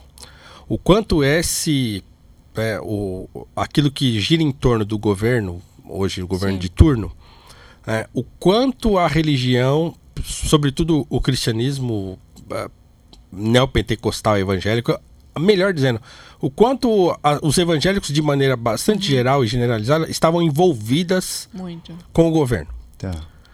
Isso me acendeu um alerta, assim, porque eu sou um cara que eu me, eu me converti, eu sou evangélico e tal, e me converti em 2000. Mas quando eu me converti, é, foi engraçado porque eu fui para uma igreja de amigos, assim tal, e, e eu já lia bastante. Então eu falei, ah, legal isso aqui, beleza, Jesus e tal, mas eu quero entender isso aqui. Tá. Então eu fui estudar e eu estudei muito, assim. Teologia foi a primeira coisa que eu estudei muito, a- a- inclusive muito antes de filosofia. Foi a teologia que me levou Pra para filosofia. filosofia. Então, assim, quando você estuda bem teologia, você sabe que essa, que essa ligação é perigosa. Sim. Ela é biblicamente perigosa Sim. desde o princípio dos tempos. Sim, sim.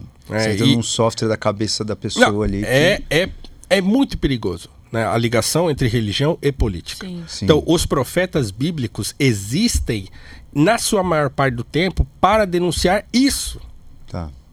Escuta, vocês estão deixando aqui o, o caminho de Deus para se ligar aos povos Ao poder, esquisitos, né? ao poder e tal. Então, isso é uma, é uma, uma crítica recorrente dos profetas bíblicos. Bom, então esse alerta acendeu.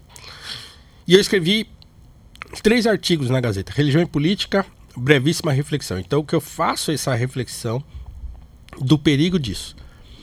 Em seguida, a Gazeta me propôs de fazer um curso que seria gratuito, e ainda é, tá lá na plataforma da Gazeta do Povo e tal. E eu fiz um curso baseado nesses artigos, chamado Religião e Política, uma relação vi, né? perigosa. né? E, e eu continuo achando isso muito perigoso, porque é um tipo de público muito fidelizado Muito, e que é capaz de ir às últimas consequências. sim. Porque o, o- o componente metafísico da coisa, Deus mandou. É, Deus está conosco. É, é isso. né? muito E perigoso. aí você tira aquela questão que a gente falou, do mesmo jeito que a culpa paralisa, quando você tira a culpa, você deixa a pessoa É, agir. Então a, a religião tira a culpa. A religião Tira a é, é como assim? Ela autoriza. Ela autoriza, ela Autoriza. autoriza. Então tem muita, por exemplo, eu- a gente conversou sobre isso já. Tem coisas que você vai falar na rede social que se você tiver o cunho religioso, você pode falar. Se você não tiver, você tá lascado. Sim. Você não pode nem encostar nesse assunto. Então a religião autoriza, né? E veja, o que, que é curioso. Eu me lembro, eu não sei se eu, já, eu acho que eu já contei isso em algum lugar, mas assim, há uns. Talvez uns. Mais de 15 anos já.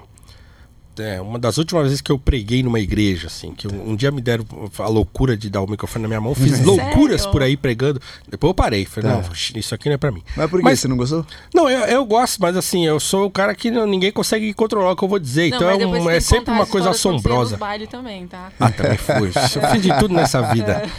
E aí, é, numa das últimas vezes que eu preguei, eu me lembro de, de ter pregado sobre isso. Falei, ó, olha, a mentalidade do evangélico brasileiro, de maneira geral, é uma mentalidade bélica. Curiosamente, sem ter tido guerra aqui no Brasil, sei lá, Sim. guerra do Paraguai não é nada, tal. Então, quer dizer, Sim, assim, não, não é um sim, país sim. que É, tem essa não- cultura não tem histórico, bélica. é. No entanto, quando você pega, por exemplo, hinos do cantor cristão ou hinos da, da harpa cristã, né, e tal, você vê, tem muitos hinos com esse conteúdo bélico que ele é muito pautado no, conte no contexto veterotestamentário. O Antigo Testamento tem muito isso, guerra, batalha e tal, Deus lutando com o povo e não sei o Sim, quê. Então, então sim. essa mentalidade, estamos lutando contra o inimigo, nosso general é Cristo e tal, pá, pá, pá, pá, pá. então isso povoa a mentalidade evangélica com muita força. Tá. E eu lembro de ter pregado e dizendo que isso era muito perigoso. Falei, por quê? Porque Cristo veio para trazer paz. Cristo veio e se sacrificou para que né, se estabelecesse paz. Não que a, a paz se estabeleceria de modo absoluto, mas que aqueles que fossem se agregando à igreja fossem é, é, encampando essa mentalidade de paz, de conciliação, né, de, de perdão e coisa e tal. Então, como é que a gente pode pregar o Cristo da paz, o Cristo da conciliação, do sacrifício, se a maioria dos nossos hinos fala de combate, de batalha, de vitória, então essa coisa da vitória, do não sei o quê. Então parece que o cara ele vai para a igreja porque ele quer vencer o inimigo. É. Tá. E aí toda a mentalidade do sujeito vai se voltar para esse pensamento bélico de, de que tem um inimigo a ser vencido, que é o diabo, É. metaforicamente, mas que ele vai concentrar no patrão, Sim, ele vai concentrar sim. no vizinho Sim. e tal. Então, esse pensamento belicista, bélico, Sim. da mentalidade evangélica, sobretudo a mentalidade pentecostal brasileira, Tá. ela foi desembocar agora no governo. Tá. Pum! Achamos o rei que fala sobre por nós. Que Tá. medo, cara. Tá. Falei, meu Deus do céu, mas vocês estão cometendo o erro do erro de Salomão. E, e dos e- reis esses caras são bolsonaristas. Ah, então, assim, é- é- há uma, uma relação muito intrínseca hoje entre, pelo menos, as grandes igrejas evangélicas brasileiras e o governo Bolsonaro. Isso aí é evidente, isso aí não é, né? Isso é uma coisa Não, que tá é nas... Os caras estão aí, esses pastores todos, tá, os pastores televisivos todos. É, os- Tá. Os o- pastores das grandes igrejas brasileiras estão ligados ao governo. Isso aí é. Tá. né, Não é uma coisa que. Ah, mas você tá. Não, tá aí. Os caras têm esse foto e lance tudo. do, do, do governo querer, tipo, tirar. é, não ter imposto em igreja. É, é coisa do governo Bolsonaro, isso, né? Então, acho que. E, e acho que também não é só isso. Eu acho que assim, o, esse governo conseguiu uma façanha interessante, que é assim. é, é, que é um negócio curioso, que é enfiar na cabeça do evangélico brasileiro. Então, eu disse esses dias aí que o medo do comunismo é o novo chip da besta dos evangélicos. Porque eu me lembro, por exemplo, na igreja evangélica há 20 anos atrás, que as pessoas ainda falavam nesse coisa do chip da besta, não? que os governos vão inserir um chip em você, que é o que estão falando das vacinas Sim, agora. sim, Vão sim. inserir um chip em você pra te controlar e tal. Então tinha muita igreja que tinha sermões e palestras sobre isso. Nossa. E tinha um baita de um medo do tal do chip Toda da hora tem um besta. inimigo diferente, né? Agora é, o comunismo. E eles Entendi. conseguiram inserir na mentalidade desse, desse pessoal aí, do, do povo de maneira geral, que assim, olha, se a esquerda voltar, aí, ó, vai ser sexo na escola, as crianças vão, vão, vão ensinar nossas crianças a serem homossexuais. E aí, então, quer dizer, é aborto é o medo do, do governo estabelecer aborto como uma prioridade para o país. Agora todo mundo vai ter que abortar. Então eles acham que é assim, que se, se voltar o PT, o aborto vai ser legalizado e aí as mulheres vão poder abortar na esquina e não sei o que. Não, não. É isso. E a outra coisa é a tal da, da ideologia de gênero. É, Tá. eles falam muito isso.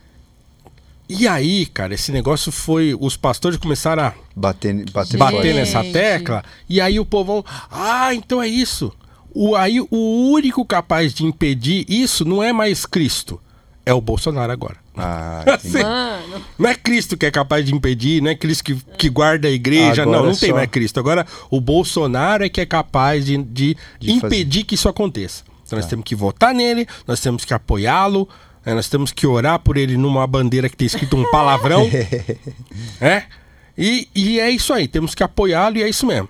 Então você imagina um público como o público dessas igrejas já é um público suscetível, influenciável, Sim, sim. né? muito Eles já estão entregues ali pela fé. Tão total, entregues. Não, o cara total. doa 10% do salário Estão dele. lá. entregues a, a esse tipo de. E, e, assim, nem é esse o problema, eu acho. Porque, claro, as igrejas se, elas, Elas se precisam se sustentam, manter, precisam se né? manter de alguma É. maneira. Então, assim, a igreja que eu frequento, que eu congrego, não, tem eu também isso. dou, mas eu também dou. Não tem isso, mas assim, você tem que. Você doa. Você doa o quê? Quando eu vou na igreja, eu dou. Quando vai na igreja? 10 Vai duas vezes por É, ano. Não, mas assim, a, a igreja que eu frequento, ela não tem essa exigência. É verdade, mas não é obrigado. Lá não é obrigado. Eu vou no Bola de Neve, não é obrigado lá. Você doa o que você tem. Entendi. Mas tem umas que falam que tem que Não, ser. mas se você for membro lá e tal, você tem que Ah, ter lá o, não. o dízimo é uma exigência. É, diferente. Então- a parada é. é, mês, é, Minha Não, então na, na igreja que eu vou não tem essa exigência do dízimo, mas tem a, a, a consciência de que a igreja precisa se manter. Então, Tá.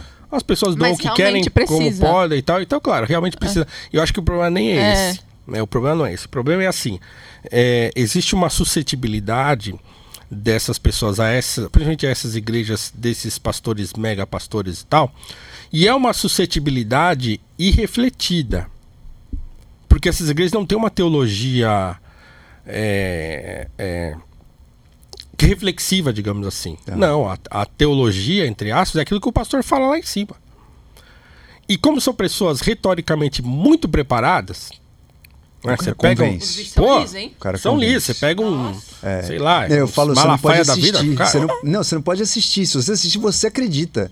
É Entendeu? impressionante, você não pode assistir, cara. E as pessoas não entendem que isso é retórica. Que isso tá lá no Platão, que- Sócrates. Sim. Está lá atrás. Por isso que eu falo que todo mundo tem que, todo mundo tem que estudar um pouco de, de filosofia. Sim. Então, assim, porque a pessoa tem que entender que isso é um recurso. é um e que tem recurso. gente que usa esse recurso para enganar as pessoas. Hoje os caras fazem cursos, gatilhos mentais pra vender e etc. Isso aí na igreja foi e ainda é, em certo sentido, uma moda neurolinguística. É isso aí. É. Curso isso aí. de neurolinguística. As pessoas faziam acampamento nas Nossa. igrejas. Você ia pro meio do mato aí num acampamento com um pastor que tinha feito o curso de neurolinguística, chegava lá e. Entendeu? O cara é um mestre Cai, Mano, todo, cai né? todo mundo, levanta É. todo mundo, levita, chora, rola. Cara, os caras faziam- indo- fazem isso com as pessoas. Doideira, cara. os caras- se pá, o Lula nasceu com esse curso já. é. O Lula- Tem o Lula gente deu aula, né? que é muito hábil É, o nisso. Lula é, cara. Naturalmente hábil. Sim, sim, sim. né? O Lula é assim. E O Lula é assim. é. Muitos políticos são assim, né? Pro cara Ô, chegar pro lá cara no chegar lá, política. o Lula- Mas o Bolsonaro não é assim, cara. Não, ele, ele é fala burro. muita besteira. Bolsonaro né? é burro. É, ele não é assim. Mas, Ele não é assim, ma- mas, mas, mas, ele, ele. toca de um jeito que talvez essa galera que é. Não, tem eu, essa eu acho que ele não, ele não teria sido eleito. Se ele não fosse assim. Não, não, não. Não? Não, o que eu tô dizendo é o seguinte: ele não teria sido eleito num outro momento. É, concordo, concordo. É, concordo. então não era, não era, não era, Não, era, não foi pela retórica. Concordo, não foi. Aliás, a retórica que vai tirar ele da jogada, né? Por exemplo. É, cara, ele poderia ter uma retórica é assessoria lá pra ajudar ele a falar. É, a retórica que vai merda. tirar ele. E, e agora, quando você olha para o Brasil, Paulo, qual é- quais são os seus maiores medos daqui para frente, os próximos cinco anos? Cara, eu não tenho nenhum medo agora que eu já não tinha antes, assim. Então, Lula ganhar de É, novo. não- não- assim. Eu, eu não acredito que a política vai resolver nenhum problema. Tá. Então, a minha preocupação com a política, ela é muito localizada, assim. A política pode piorar minha vida financeira, pode causar, pode, pode piorar meu, minha condição de viver e tal, assim. em- Como em indivíduo. termos- como indivíduo, né? Em Tá. termos de piorar meu poder de compra, piorar minha situação e tal, sabe, tal. Mas você, Mas como isso já tá professor... ruim agora. né? Isso também tava ruim há seis anos atrás. Então, quer dizer, já é difícil de qualquer Já. maneira. Tá. Então, quem tá muito bem de vida, tá muito bem de vida. Também não tá preocupado Nada com isso. muda. Então, assim, pra, pra- eu não tenho uma preocupação nesse sentido, porque eu acho que qualquer político que entrar lá vai ser mais ou menos a mesma coisa. Sim. né? Eu já tive mais medo dessa coisa de oh, vão implantar o comunismo no Brasil. Talvez um dia eu tenha tido um pouco mais de eh, receio em relação a isso. Tá. né? Mas ah, já há tempos que eu não tenho. Então, assim, eu acho que o Brasil não tem essa vocação. Mesmo num contexto eh, de se pensar, vai, vão, vamos tentar fazer uma- um exercício de pensamento olavista aqui. Tá. Mesmo se eu achar que existe um comunismo internacional e que existe uma, uma, uma coisa assim, que tem organismos internacionais, todos querendo controlar a sociedade, levar-nos a um tipo de, de eh, sociedade globalizada em que o comunismo vai ser a tônica do que vai acontecer. Ainda que isso seja verdade e seja real para mim, eu hoje penso o seguinte: é, ainda que isso seja real e que isso aconteça de fato, a minha segurança está em Cristo. Ponto. Tá. Top. Pronto, assim. Então quer dizer, vai ser ruim? Pode ser muito pior com fulano ou com cicrano ou beltrano? Pode. Mas assim, putz, é, a gente precisa enfrentar o que tiver aí. Sim. sim. É, então eu não posso querer um governo é, favorável a mim.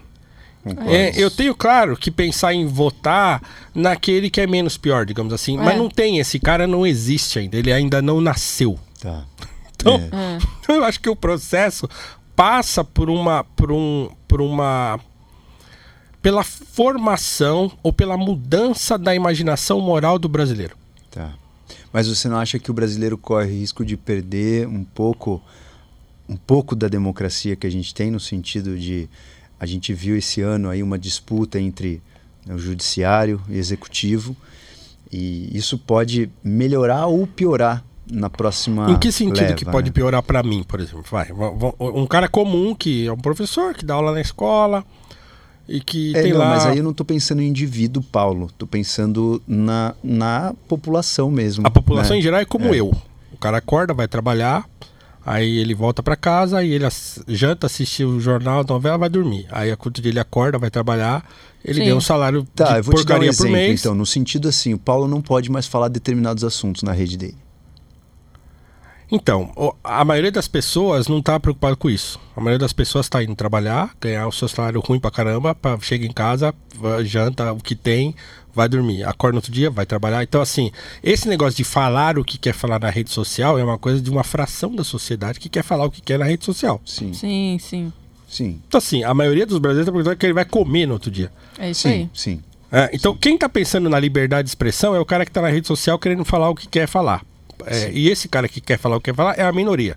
É isso. Aliás, é uma fração pequenina da população. Muito. Ah, putz, a vida dessas pessoas vai piorar muito? Ah, pode ser que a vida dessas pessoas Mas piore muito. talvez essa fração impacte no todo, porque o todo ouve essas pessoas. Então, se elas passam a não falar mais algumas coisas, o senso crítico acaba jogando as pessoas num pensamento mais uniforme, talvez pelo viés implantado. Olha, é, eu penso o seguinte, que isso pode piorar? Pode. Mas em outros momentos da história, isso também aconteceu. Sim. Vou dar um exemplo clássico, assim, que é o exemplo do Bonhoeffer, que é um, foi um teólogo e um pastor eh, da Alemanha, que quando o nazismo ascendeu ao poder, ele não aceitou, assim, né? E ele criou lá uma igreja né, subterrânea e escondida, né? Onde eles se encontravam lá escondido e né, conversavam e falavam e pregavam e tal. E, inclusive ajudavam né, a fuga de, de judeus lá da Alemanha e tal. Então, isso já aconteceu em outros momentos da história. E aquilo que tinha de informação para circular e aquilo assim, e assim, nem todo mundo se dobrou a isso. Sim. E as pessoas resistiram como puderam. O pensamento, de certo modo, circulou, a crítica circulou, e as coisas, é, depois de um tempo, saíram dessa, desse momento de, de recrudescimento, de proibição. Então, você lê, por exemplo, o, o, o aquela série de, de programas que o Thomas Mann fez quando o nazismo ascendeu ao poder, ele fugiu para os Estados Unidos e aí ele criou lá o programa que saiu aqui no Brasil, editado como Ouvintes Alemães. É um livro da Zahar, se não estou enganado. Em que tem lá os, os, os, programas dele de rádio que ele falava contra o nazismo. Uhum. Né? Então ele estava num outro país lá e descendo a linha. Descendo a linha. Desde 39, É, mas ele teve que 38 mudar de país, né? Teve que mudar. Teve que mudar, mas assim, o que eu tô dizendo assim, tem gente que ficou, como o Bonhoeffer, ele não Uhum. só ficou, não, ele tava nos Estados Unidos na época, ele voltou pra Alemanha. Os caras falaram, você é maluco, raçudo, começou. cara raçudo. Entendeu? Então, nessa hora, esses caras que vão ser os caras que vão aparecer. Sim, sim. Entendeu? É nessa Ou hora. morrer, né? É, mas é assim, esses caras mudaram o jogo. Sim.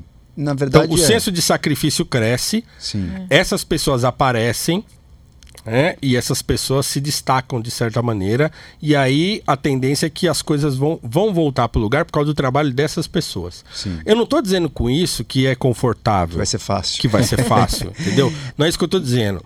Mas eu também, o, o que eu quero dizer também é que é o seguinte: é, a gente tem uma tendência a, a imaginar esse, esse, essa situação é, Como fim. E não é o fim. como fim. né? E, e eu acho que não é o fim. Sim, sim. né? Então é. claro que a gente precisa, de certo modo, lutar para que isso não aconteça. Isso que eu ia falar. A humanidade é muito resiliente, mas assim, quantos pastores desses também podem ter existido e foram achados? É, às a vezes gente, precisa de um. A gente É, nem sabe, de né, muito, que eles né? existiram É. porque eles foram mortos em dois dias, né? É. Mas a ideia é que é muito mais gostoso passar por essa vivência Sim. num ponto de vista livre do que num ponto de vista né, é, mas fazendo o problema é o seguinte. subterrâneos. é o, o problema é o seguinte: quem é a ameaça hoje? A gente sabe claramente quem é a ameaça Nunca a isso vai saber, hoje. Cara, porque existe dá, é. sempre essa questão do espelho, né? A ameaça e o outro que fala da ameaça. Tanto é na época que o Churchill foi entrar pro poder, todo mundo achava que ele que ia causar a guerra. Por "Meu, exemplo. O Churchill que tá causando a guerra. Certo. Tal. Então se- sempre vão existir as opiniões divergentes, aonde, inclusive. O próprio tirano que fala que o outro que é a ameaça, né? Existe a inversão do papel, né? Então, assim, hum, reconhecer É de muito- onde está vindo o problema é complexo. Então a gente precisa talvez ter um pouco de cautela. Como eu estou exigindo cautela lá do outro lado, eu acho que a gente precisa ter cautela também para entender isso, que está Isso. acontecendo. Sim, sim. Então, quer dizer, essa ameaça vai existir sempre. Sim. E eu acho que ela, ela num contexto de, e de novo fazendo um exercício de pensamento olavista aqui, né, mesmo sem selo, né, se a gente for pensar como o, o Olavo teoriza e como as pessoas que gravitam em torno dele vão teorizar, né, o grande perigo é o comunismo internacional, é a esquerda mundial que está se unindo para tomar conta do mundo e fazer o mundo à sua imagem e semelhança. né? Isso é um perigo? É. Mas para mim, o Bolsonaro também é um perigo. Sim. Os extremos, né? Entendeu? Sim, Os qualquer- extremos sempre vão ser extremo. perigosos, Sim. né? Então, assim, putz, como é que a gente faz, então, pra gente não cair nesse lugar aí? É, Eu acho que a gente precisa pensar. Eu acho que a gente não pode tentar, para usar um, um jargão bíblico, é, se aliar a Beuzebu para combater Beuzebu. Sim, Tá, sim. sim, Certo? concordo. Então, assim, é, eu acho que tem jeito de você resistir a isso, de você pensar isso e tal. né? E eu não preciso, para isso, é, aceitar me aliar ao pior extremo do outro lado. Sim. Mas aí se você não se posiciona, te chamam de isentão. Não acontece muito isso, né? Você é um Não, isentão. Eu me posiciono, assim. É. Então, quer dizer, eu sempre me Ou, posiciono. ou não, é porque assim, você tem que, basicamente você tem que escolher um lado hoje em dia. Não, não É. que tem que, né? Mas é o que falam, né? É, mas tem, Eu várias- não- tem galera não que tá com escolho, medo né? do STF, tem galera que tá com medo do É. Bolsonaro, tem galera que tá com medo do Lula. Então, assim. É, mano. É, tipo, então assim, que que assim faz, né? imagina o seguinte, para uma pessoa comum, É. É o que eu tô falando. Vou voltar na pessoa comum. No cara que. Cara, nós estamos É, no Brasil. 50% da população não tem água encanada. É, isso aí. Gente, o sujeito faz cocô no, no, No buraco. no velho. buraco. Entende? É, é metade da população É que a brasileira. gente vive muito numa não- bolha, né? Putz, cara, metade Muito. da população não tem chuveiro. É. Sim. Toma banho de canequinha. Metade, 100 milhões de brasileiros tomam Isso banho aí. de canequinha e fazem cocô no buraco ou no córrego. É. Essa pessoa. Essa discussão. O STF é um problema pra ela? Zero. Ah, Zero. Não tá nem aí, ela quer É, saber. é entendeu? louco O isso, STF é né? um problema pra você que tem um canal no YouTube que gosta de falar o que você pensa. Sim, É, sim, De sim. dar sim, pitaco. sim, sim. E aí você tá preocupado com o STF. O cara não tá. Mas esse vai sofrer mais ainda se tiver um totalitarismo. Ele vai ser o primeiro a sofrer, provavelmente, mais ainda. Porque existe. Né, a- a- os recursos vão acabando de cima para baixo. Então, nesse, nesse ponto, Então, mas nós estamos ele falando não de tem que. consciência o suficiente para ele sofrer com o STF. Mas, Mas ele vai esse- ser o primeiro a sofrer. Mas esse argumento era o argumento dos comunistas lá atrás. Em qual sentido? Ó, Não- por, não por exemplo, se a, gente não, foi? se a gente não Vamos ver. vencer. Deixa, se a gente de deixa eu Deus. falar, vamos ver. Não, porque é o seguinte, porque o argumento de você dizer assim, olha, se o país ficar na mão daquele fulano, vai ser ruim pra você que é mais pobre, você vai se ferrar, vai ser Ah, não, sei não, o quê. sim, como o argumento é sempre esse. Agora desculpa, imagina o sim. seguinte, imagina o seguinte. Nós estamos falando de que tipo de totalitarismo? Do STF assinar um- lá um decreto que autoriza a, a pedofilia no Brasil. Ah, do STF Não, assinar um, um decreto. Ou do, o- qual é o perigo do, S, do poder que o STF tem para o cara que toma banho de canequinha e que come angu todo dia Sim. e que faz cocô no buraco? Qual é? Hum, qual que é? vai vai É, ser que um dia na- ele não vai poder mais fazer um buraco, porque nem buraco vai ter? É, não, na, na verdade, eu, eu, eu não acho que é uma coisa direta, né? É indireta, né? Se, se existe uma dificuldade, por exemplo, política, existe um totalitarismo político, aí, pô, já não temos investimento, os empresários saem. É como se fosse efeito dominó, uma coisa vai puxando a outra, e aí daqui um ano, dois anos, o cara que tomava banho de caneca nem caneca mais tem, né? resumindo. Mas isso vai acontecendo no ponto de vista no efeito dominó, que quando você derruba o primeiro, você não segura mais o resto. Então, É. a, a ideia, né, eu acredito muito a gente ter liberdade, tipo assim, existiria alguma coisa faria você sair do Brasil? Eu já teria saído do Brasil se eu pudesse. Você iria? O que, que é poder? O que, que é Não, poder? Sei lá, ter o mínimo. Eu, eu sou casado, tenho um filho adolescente, então não é tão simples assim, Sim. meter a lu louco e sair. É. Não é, você então, tem que assim, arriscar total. É, eu não tenho coragem Mas você pra teria isso. saído? Eu teria saído já. Pra onde você iria? Sei lá. Sei lá, iria pra qualquer lugar onde eu pudesse trabalhar e viver, entendeu? Não sei. É, A gente sempre pensa Estados Unidos, porque é o lugar mais. Sim, né, é, mas- mas não sei, legal. um lugar onde eu pudesse trabalhar com o que eu Uruguai. trabalho hoje. E, entendeu? E ganhar um salário e viver. Sim, sem ficar me preocupando com essas isso coisas. Então é um plano que O pode fato- estar na manga ali. O fato é que é o seguinte, eu não vejo mais a possibilidade de existir no mundo. Opa! Cachorro. É o cachorro.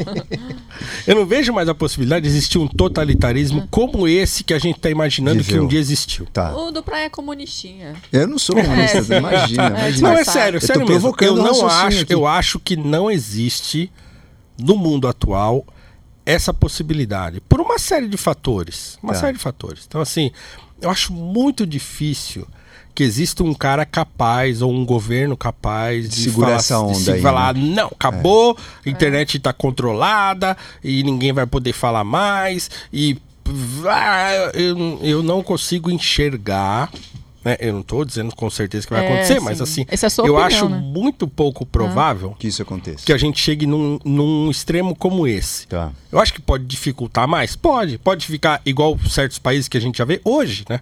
Sim. né? A Argentina, sim. aqui do lado, é. por exemplo, de o governo ser tão incompetente, desgraçadamente corrupto e, e, e tal, que, Sim. que leve o país à bancarrota. É É claro. Sim, sim. Isso, isso pode acontecer. Sim. E aí, todo mundo se lascar. Sim. né? Mas não- a pessoa não está se lascando por causa do comunismo internacional que dominou tudo. Não, está se lascando porque o governo é desgraçadamente incompetente, É com um pensamento econômico e social burro pra caramba, Sim. que levou as pessoas à ruína. É, Entendeu? Então é isso. Mas não precisa de proibir a internet, não precisa proibir a opinião, não precisa nada. Precisa só de uma pessoa incompetente o suficiente e burra o suficiente para, com o seu pensamento idiota, Com poder arruinar. o suficiente. E com também, poder o né? suficiente. Acho que com poder talvez É. é. o mais complexo. Por isso, que, por isso que a centralização do poder nesse sentido é perigosa. É. Então, assim, por exemplo, eu, eu falo o que eu penso, falo. É. Né, Tem alguma coisa que eu falo, putz, acho melhor eu não fazer isso. Não, eu falo o que eu penso. Agora, eu não fico lá na minha rede social gritando, o Alexandre de Moraes. Sim. Entendeu? sim. É, eu, é sou, eu, sou, estilo, né? eu sou um conservador. Entendeu? Eu, eu sou um cara que prezo por aquilo que o Russell Kirk chama de política da prudência. Eu sei que se eu achar que eu sou o cara que, que a liberdade de, de expressão é, ela me é garantida para eu poder xingar o ministro do STF, eu sou burro. É. Porque eu vivo num país em que o ministro do STF tem mais poder do que eu, disparado. Sim, sim. E que ele vai fazer alguma coisa contra mim e eu não vou ter tempo nem de. Ah, o cara da prefeitura aqui que eu vou, preciso de um trabalho na prefeitura. Eu entro lá na prefeitura pra, pra, fa- pra tirar uma certidão. Sei lá, Uhum. tô fazendo uma coisa Tá. hipotética. Se eu chegar lá e o cara que vai me atender, eu vejo que ele tá fazendo corpo mole, eu reclamo com ele, ô maluco, pô, você não dá pra você fazer isso mais rápido, não? O que, que vai acontecer comigo? Eu vou ficar sentado lá o dia inteiro. É isso aí. você Esse cara vai sumir lá pra dentro. É. E eu vou sair de lá sem meu problema resolvido. Exato, Porque eu exato. resolvi afrontar o, o servidor lá da prefeitura. Cara, se acontece isso com o servidor da prefeitura, o que que o cara, o ministro do STF não vai fazer com alguém que tá gritando, xingando ele lá na internet? É óbvio. É óbvio. Então, assim, é uma coisa meio lógica, assim. Então, você quer combater os desmandos do STF, blá, blá, blá, blá, eu acho que tem maneiras e maneiras de você fazer isso, Tá. né? E os caras escolhem geralmente a maneira mais né, besta. mano? É, Que- que- velho. a maneira mais idiota É. que os caras escolhem. Pra chamar então, o assim, holofote também, né? Não, mas Você aí entende? é preso. Você entende? E, É, é- mas- e, e aí, às às vezes, ser preso é bom pro cara. É, hoje em dia, hoje em dia sim. Mas a gente tava falando lá do cara que levou todo mundo pro pico, lá quase morreu, tava no lançamento. Ai, tipo assim, hoje você ter holofote é o que faz você virar. Agora, é, antes de perguntar as dicas finais Não, aqui. tem mais, tem mais uma pergunta. É, não, eu quero algumas coisas Tá também. Você você tem uma na Não, mão? eu, eu tô sossegado. Pode, pode, vamos falando. aí. Então vamos, porque Ah. eu, eu queria saber, eu vi você falando uma, uma questão bem interessante sobre a paleta de cores, né? Que quando você pega um estudo X, o negro é considerado uma cor específica. Quando você pega o estudo Y, quando você quer falar de inclusão universidade e tal, você modifica um pouco os critérios. Fala um pouco disso pra gente aí, pra nossa audiência. O, o que você é, já leu, já sabe sobre isso, sobre essa diferença da análise do, de, de é, proporcionalidade? Eu acho que tudo começa quando você, ah, você une dentro da categoria negro pretos e pardos. O que, que é preto e pardo? Preto sou eu, Tá. né, a pessoa mais escura ou mais retinta, como se diz hoje. E pardo é tudo aquilo que é vai do, do meu tom de pele para baixo, Tá. para mais, pra mais claro. Tá. Né? Então, assim, é, um, é uma coisa fundamentalmente fenotípica. Então, quer dizer, Tá. quanto mais branco, mais claro, mais vai ficando branco. Né? Tá. Quando você une essa coisa de negro nessas dentro de, desse espectro tão amplo de cores, de tonalidades de pele, porque Tá. é disso que se trata, né? E, e, e talvez quanto mais escuro outras características vão sobressaindo, né? A largura do nariz, a largura dos lábios, então fenótipo, Tá. certo? Mas num determinado momento, por, por uma série de fatores, e acho que e, inclusive por, por é, o fator mais determinante foi o fator político, os movimentos brigaram muito por essa união. Então, negro no Brasil é a composição de pretos e pardos. Tá. E aí tem um outro componente para piorar a situação, que é o componente da autodeclaração. Tá. Então você é negro quando você se autodeclara. Então não é só porque você tem de- determinada cor. Mas se você diz que você é negro, você é negro. Nossa. Se o cara do IBGE lá bater na sua porta e perguntar pra você assim, é, qual é a sua, a sua etnia, seu, né? Você fala assim, sou negra, ele vai colocar lá, Eu? negra. Você. Eita. Ele vai colocar lá, negra. É.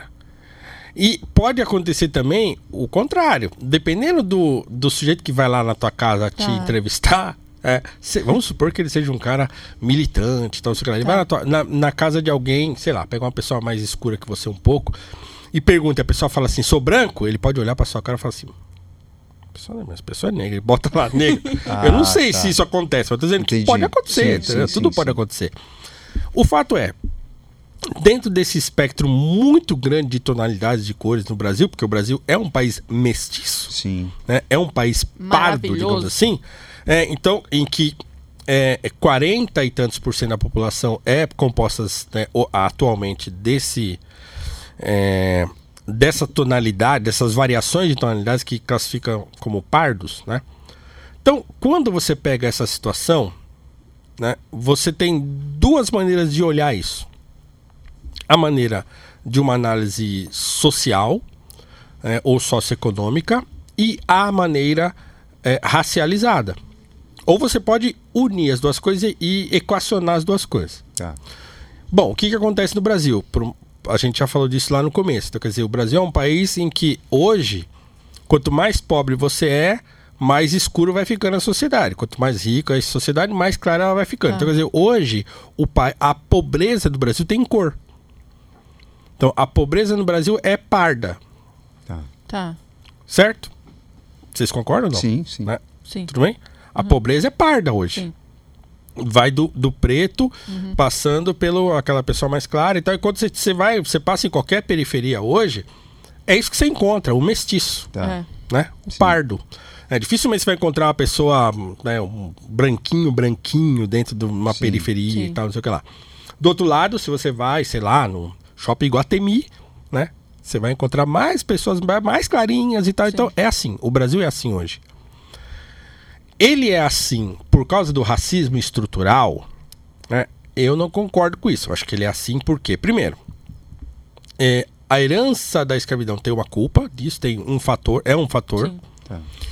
O outro fator é aquele início de século XX eugenista e discriminatório que foi a, né, é, é, é, marginalizando as pessoas negras, né? E depois disso a configuração é, política oligárquica que o Brasil vive ainda hoje. Então o Brasil é um país oligárquico. Se você tem, você tem tudo. Se você não tem, você não tem nada. Por isso que aqui criou-se aquela cultura. né, a gente tá, tava até conversando com o motorista do Uber, do, da carteirada. Você sabe com quem você tá falando? Sim, sim. né? Todo mundo que tem um pequeno poder quer mostrar É. que tem, porque isso abre porta no Brasil. Sim.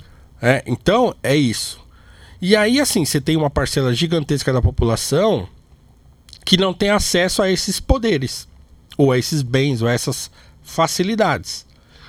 E aí criou-se uma mentalidade no brasileiro, que eu estava falando antes também, de subalternização do negro. Então, quanto mais escuro você for, mais você vai se complicar, Tá. mais você vai ter que explicar, mais você vai estar submetido, mais o alvo da polícia vai ser você e etc e tal. né? Então, tudo isso é um componente cultural que foi se propagando. Tá. né? E é óbvio que é, dentro desse componente cultural, a cor é um elemento. Né? Bom, e aí, quando você olha essa fotografia do Brasil, você fala, não, o pobre é o negro. É, por quê? Porque dentro do componente negro está o pardo. E aí, pronto, a racialização está formada. E aí, qualquer componente socioeconômico que eu fizer no Brasil, eu posso falar assim: no Brasil morrem mais negros do que brancos. No Brasil tem menos negro na universidade. No Brasil tem mais negro na prisão. Por quê? Porque, claro, se dentro desse espectro socioeconômico mais pobre e mais vulnerável está uma população que a gente chama de negra, é claro que essa população estará mais associada a- aos indicadores socioeconômicos Sim. e aos indicadores de violência. Sim, sim. Por conta da sua cor, não propriamente, mas por conta dessa situação socioeconômica que essas pessoas vivem. Sim, sim. É, e aí, assim, quando você olha esse dado estatístico, olha, no Brasil, a cada X minutos morre um jovem negro. né? Quando essa notícia aparece na internet, ou mesmo no jornal, as pessoas leem e o primeiro impacto retórico é: a polícia tá matando. Sim, sim, sim. Você já associa a causa, né? A Causalidade. É. A causalidade não te é dada. Sim. Mas sim, ele- eles sim. levam você a- Induzida. ele- você é induzido a É, Você é pensar. induzido a pensar. né?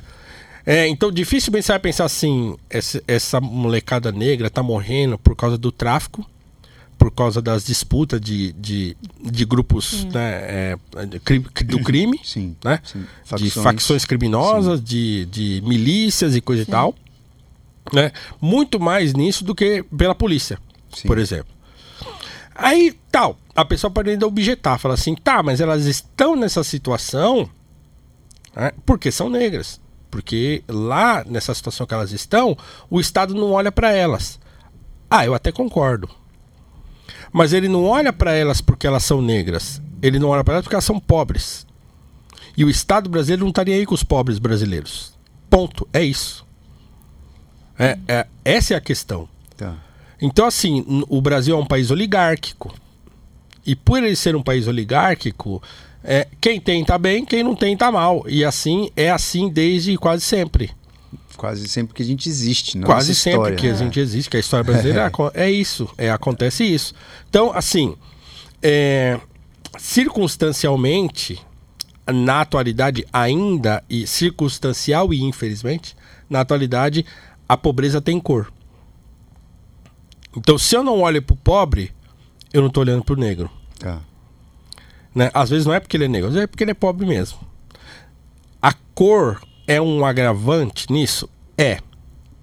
Então é claro que, mesmo que eu seja negro e não seja pobre, eu ainda tenho de me explicar.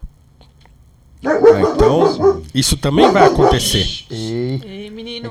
Cá. É o mascote, gente. Peraí, desculpa. É, então o mascote aqui, eles não sabem o tamanho desse bicho que tem aqui. É grande pra caramba. Ei, para E às vezes ele fica bravo, ó.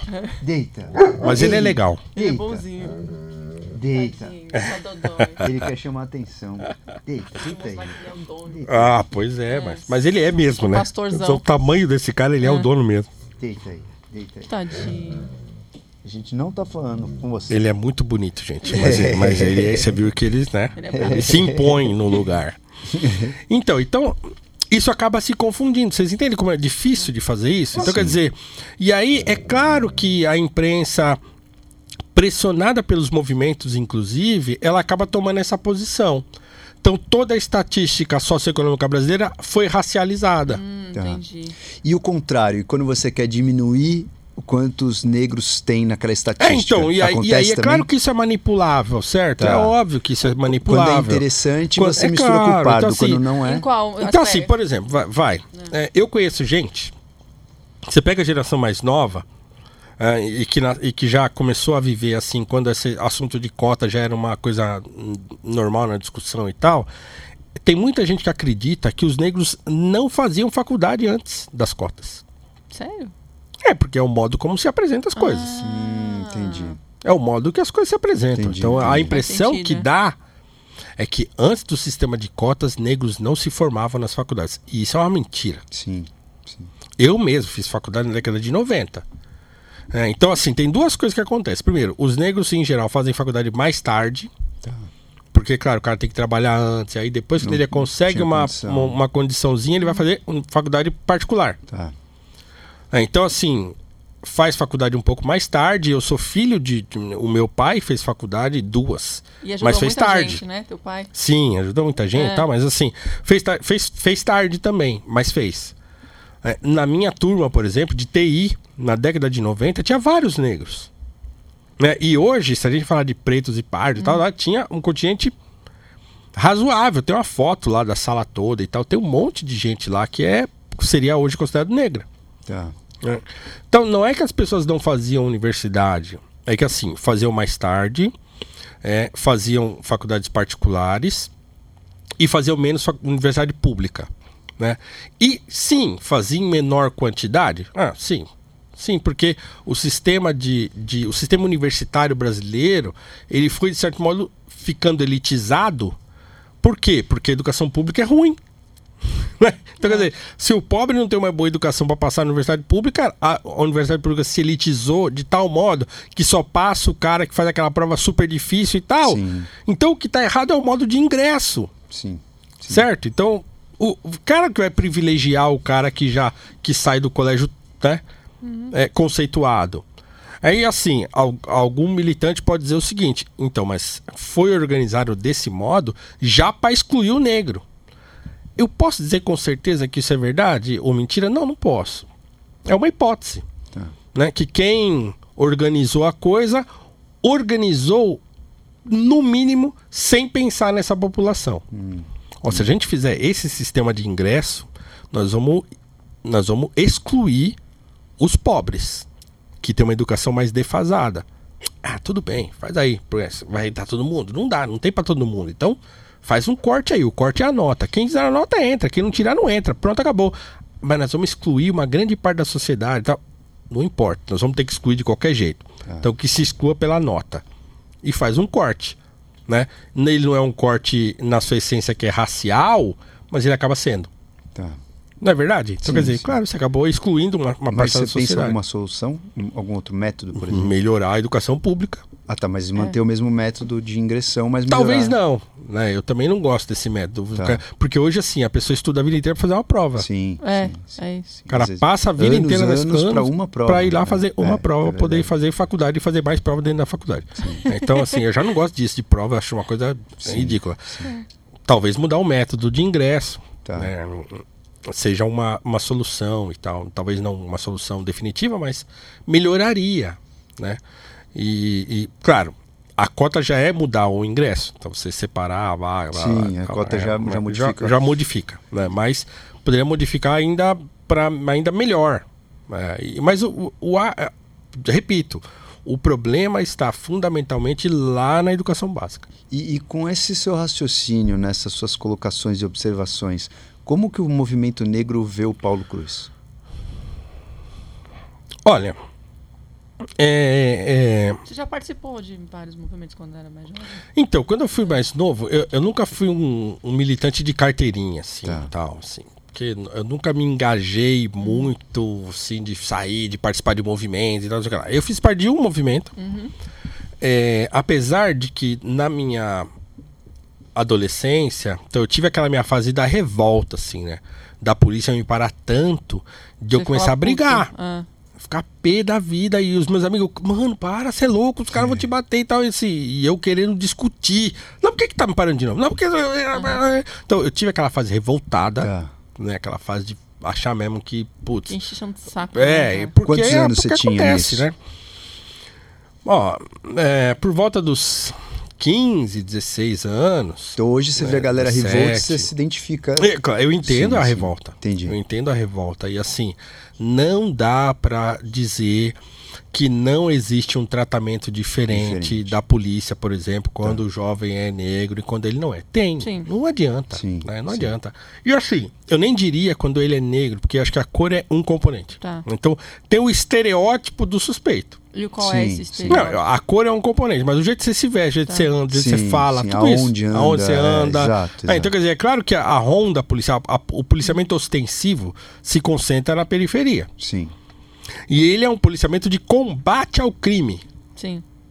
E se ele é um policiamento de combate, o cara vai com a faca no dente, com aquele salário de porcaria correndo risco. Sim. Sim, né? E aí, sim, assim, sim. tudo corrobora pra dar Merda. besteira. Sim, Tudo leva a isso, tá? Então, é muito difícil não dar. O contexto inteiro já leva a isso. Tudo, o contexto todo Concordo. leva a isso. É o salário ruim, é o cara que tá revoltado, é o cara que ganha mal e está se arriscando, é a criminalidade altíssima do Sim, Brasil e tal. sim. Tudo isso leva a uma tensão do cara que entra naquela viatura lá todo dia pra enfrentar esse Não, troço. o cara já tá com é adrenalina insano. mil, é. É insano. É, complexo. Todo Então- mundo se ferrando de cada lado, né, cara? Soma-se a isso né, uma, uma certa caracterização do suspeito. Tá.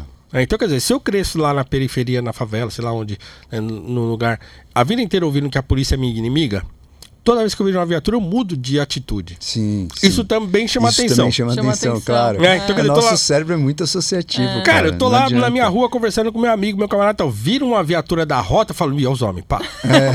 E aí o cara tá dentro da viatura, ih, olha lá, olha lá, estranhou, É. olha lá, tem, tem alguma coisa, tá É, devendo. É, né? isso aí.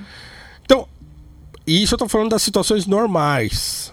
Fora aquela que o cara te para E, o- e o sujeito, assim, e parece que é um negócio engraçado que a gente sempre dis- fala disso, assim, que eh, parece que na viatura tem o nervosinho, tem o cara mais calmo, tem o cara mais organizado. É engraçado isso, porque assim, A organização. a última vez que a polícia me parou, né, faz alguns anos já, cara, tem aquele que desce com a arma apontada pra É, você. Eu já, eu já basei por isso também. Você já foi já, parado pela já. polícia? Assim, exatamente É? assim. Apontada, a arma apontada pra você. É. Uma coisa assim que você fala, Apontada. cara, pra que isso? É, é. E, se- e sem contexto nenhum, assim. Não, o cara tipo aprende assim. isso na, na escola lá da polícia, ó, quando você sair da viatura, você aponta a arma pro fulano. É. Será que ele aprende? Eu não sei. Mas é isso que eles fazem, aponta a arma. Acho que o cara tem um tesão cara- nisso também, de ver o poder ali, Você né? entende? É, ver o o cara poder todo. E, cara, uma pistola engatilhada pra ela disparar. Não, é um segundo, é um Mano, segundo. você fica O- em choque. Não, arma fica em apontando choque. o, o você, gatilho ali é um negócio, você encostou, ele atira. É. Você fica em E choque. o cara às vezes desce com a arma engatilhada. Nossa. Entendeu? É, não, engatilhada. E às vezes à noite, assim, madrugada, imagina. Você entende? Então, assim, é muito complicado. E assim, é- e aí, aquela história que é a seguinte, acontece muito também. E aí, o que, que você tá fazendo aqui? Então, o- a abordagem não é respeitosa. Ela não trata você como uma Zero. pessoa comum. Você trata como lixo, né, velho? Ela te trata como se você estivesse fazendo Mas uma aí, coisa errada. independente de etnia, de qualquer um, qualquer um. É. Claro que a tendência de fazer isso num lugar de periferia é muito maior do que ele fazer É. isso na cidade de Jardim. Mas é assim, complicado. Então, eu sei que acontece e tal, tal, tudo bem, mas putz, ah, você pegar, né, assim, sei lá, grosso, de 100, probabilidade, É, total, com certeza, total. É, então, Total. E assim, cara, você é tratado de um jeito só- e você fica às vezes indignado, você fala assim, que eu não tô fazendo nada, eu só tô indo, Sim. eu- era o meu caso, por exemplo, assim, eu só tô indo na casa da minha mãe, pegar meu irmão, porque a gente ia pescar em alto mar e Você era 3 horas da ouvindo manhã. Racionais Ouvindo alto. Racionais com a roupa do Corinthians, então quer dizer, também. Sensacional. Touca do Corinthians, blusão do Corinthians e Racionais no último volume. Não, Tá eu pedindo. amo Racionais, é. gente. Eu só falei porque eu sei que Não, ele mas, é, gosta. mas é. é. então, mas é o que tava. E, e assim, mas é o que. O, aí, inclusive, de novo, a polêmica aconteceu agora esses dias, né? Que o. Quem foi o idiota que falou que. Que falando de passaporte de vacinação no show do Racionais, Ah, perguntou é. se estava pedindo antecedente criminal. Então, É, assim, foi. essa associação, né? Nossa. Então, tá ouvindo rap, é vagabundo. marginal. Marginal. É. É, Então, assim, é, é, isso acontece muito. Então, assim, da- de você ser tratado, não ser tratado como um cidadão, do sujeito não te respeitar enquanto ele tá te abordando, é uma baita de uma situação de tensão. E o cara que tá te abordando, ele tem o poder É. na mão, ele não te tranquiliza. Não. É. é. Ele faz Mas o isso você contrário. acha que tem etnia envolvida ou, ou também um fator socioeconômico, né? Então, eu acho que é, um, é o fator socioeconômico, que aí, de novo. Sim, Então, dentro do fator socioeconômico, a, Ah, a cor Ah, é um sim, componente. É um fator, entendi, entendi. É, então é, é assim. Então quer dizer, ó, cara, a gente já viu, tem exemplos aí na- pela internet hoje. Sim. Aquele caso famoso de, de Alphaville. O cara, a mulher chamou a polícia porque o marido tava batendo nela, brigando, não sei o quê. A polícia para o carro na porta do casarão lá do cara dentro de Alphaville e o cara fica da garagem dele xingando o policial. Seu vagabundo, ó Nossa. quanto você ganha, é não sei o Não quê, vi. e tal, tal, tal, e tal, tal, tal. É. Entendeu? Se o cara faz isso lá onde eu moro, É. Nossa. o polícia invade o quintal do cara, É. arrasta o cara pra fora cara. e bate, o- bate o cara, e- Exato, entendeu? exato, exato, E se exato. marcar, dá um tiro lá de fora, acerta a Não, testa exato, do fulano. Exatamente. Entende? Então não adianta a gente achar que isso não acontece, porque acontece. Sim, acontece. Existe É um um, problema o coronelismo aqui no Brasil ainda existe total. Entendeu? Então é, é assim. De tudo que a gente falou aqui, né? Então a situação não é simples. Né? Aí então vou- não é assim, a polícia é racista e pronto, não é a o é mimimi e pronto, não, é uma baita de uma confusão que a gente precisa ter é, é, vontade de analisar sem ficar apontando o dedo para todo mundo. É isso aí. Não, e essa situação deixa uma indignação que ativa o nosso lado emocional. Então, isso dificulta muito a discussão e a Sim. racionalização. Agora, a gente fugiu um pouco da, da pergunta de É, que era a como o pergunta da- movimento é, te, te isso, vê. Isso, É. é, isso. É. Então, bom, hoje eu, eu, eu, eu ainda se- depende assim, porque assim, quando a gente chama- fala movimento, tem Milhões. mo- Sim, milhões de sim, movimentos. sim, sim. Então assim, claro, quanto mais o movimento é Extremo. é extremo, Né? Então, por exemplo, o, o movimento. As pessoas que dentro desses movimentos são marxistas, elas me odeiam. Pronto. Tá. É, me odeiam. Mas elas. E então, ponto. assim, ponto. Mas eles odeiam todo mundo que não seja eles. Entendi, entendi. Então, assim, eu sou só mais Ou um que eles já vê Não é odeiam. nada pessoal. Né, Não é pessoal, né? mas eu sim, sou não. o representante da elite. Eu, eu Entendi. falo para os brancos, né, não sei o que. Lá, lá, lá. Então, é, existe uma articulação é, acadêmica em torno desse, dessa, desse rótulo, Aham. e esse rótulo vai parar na internet. Tá. Então, às vezes é um borra-bota qualquer que tá lá na Sim, internet sim. e ele vai dizer a mesma coisa. Por que, que uma, per- uma questionamento que me- questionamento entre aspas, que é uma, uma pergunta idiota, mas que fazem muito. Por que, que a maioria dos seus seguidores são brancos? O, o, o cara fala isso como se ele tivesse feito uma conta lá. Se ele tivesse entrado no meu perfil, eu tenho 35 mil seguidores. Como se ele tivesse entrado lá, Sensacional. entrado nos seguidores e ficado olhando. Esse é branco, esse é preto, É, esse é branco, sensacional. esse é preto. E, e aí ele fala assim: putz, a maioria dos seguidores desse cara é branco. Aí ele vai lá e fala: por que, que a maioria dos seus seguidores é branco? Não, ele não faz isso. Né, Então, quer dizer, ele, ele imagina que seja, é, e ele imagina que o que eu falo agrada aos brancos. Então ele faz essa pergunta. Que é uma pergunta retórica, boba, Sim, idiota. que Fala pro sim. cara, vai cagar no mato. Sim, sim. A resposta é essa. Quando eu dou a resposta, eu nem respondo, mas. Ah, quando dá, né? Não, porque a pergunta é tão boba. Eu falo assim, ah, o cara não tá afim de entender o que eu tô pensando. Sim, É. sim. Que é uma coisa da internet, certo? Quer dizer, eu aprendi já que assim, cara, não alimente o, a treta, o troll. Sim, É. sim, sim. Então a, a- a imensa maioria das pessoas que estão. Vira uma bola de é, neve. É, não adianta. Você Sim. não tem que responder pra um cara, senão eu respondo quase ninguém, assim. Então, porque eu já evito a fadiga. Eu Porque já, o eu cara já não tá. consigo.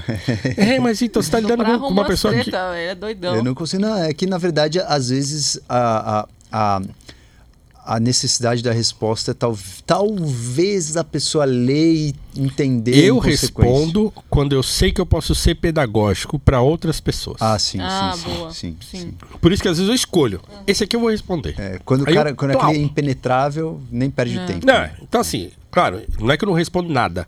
É, Então às vezes eu respondo É, eu porque eu vejo sei você que responde lá umas coisas lá. quando eu sei que eu posso ser Ele responde. Então você vê, você lê. Então assim, quando eu vejo que eu posso ser pedagógico, eu falo, não, esse vale a pena responder, porque aí Tá. outros podem ler e podem entender o que eu tô querendo dizer. Tá. Mas eu escolho Sim. quem eu vou responder.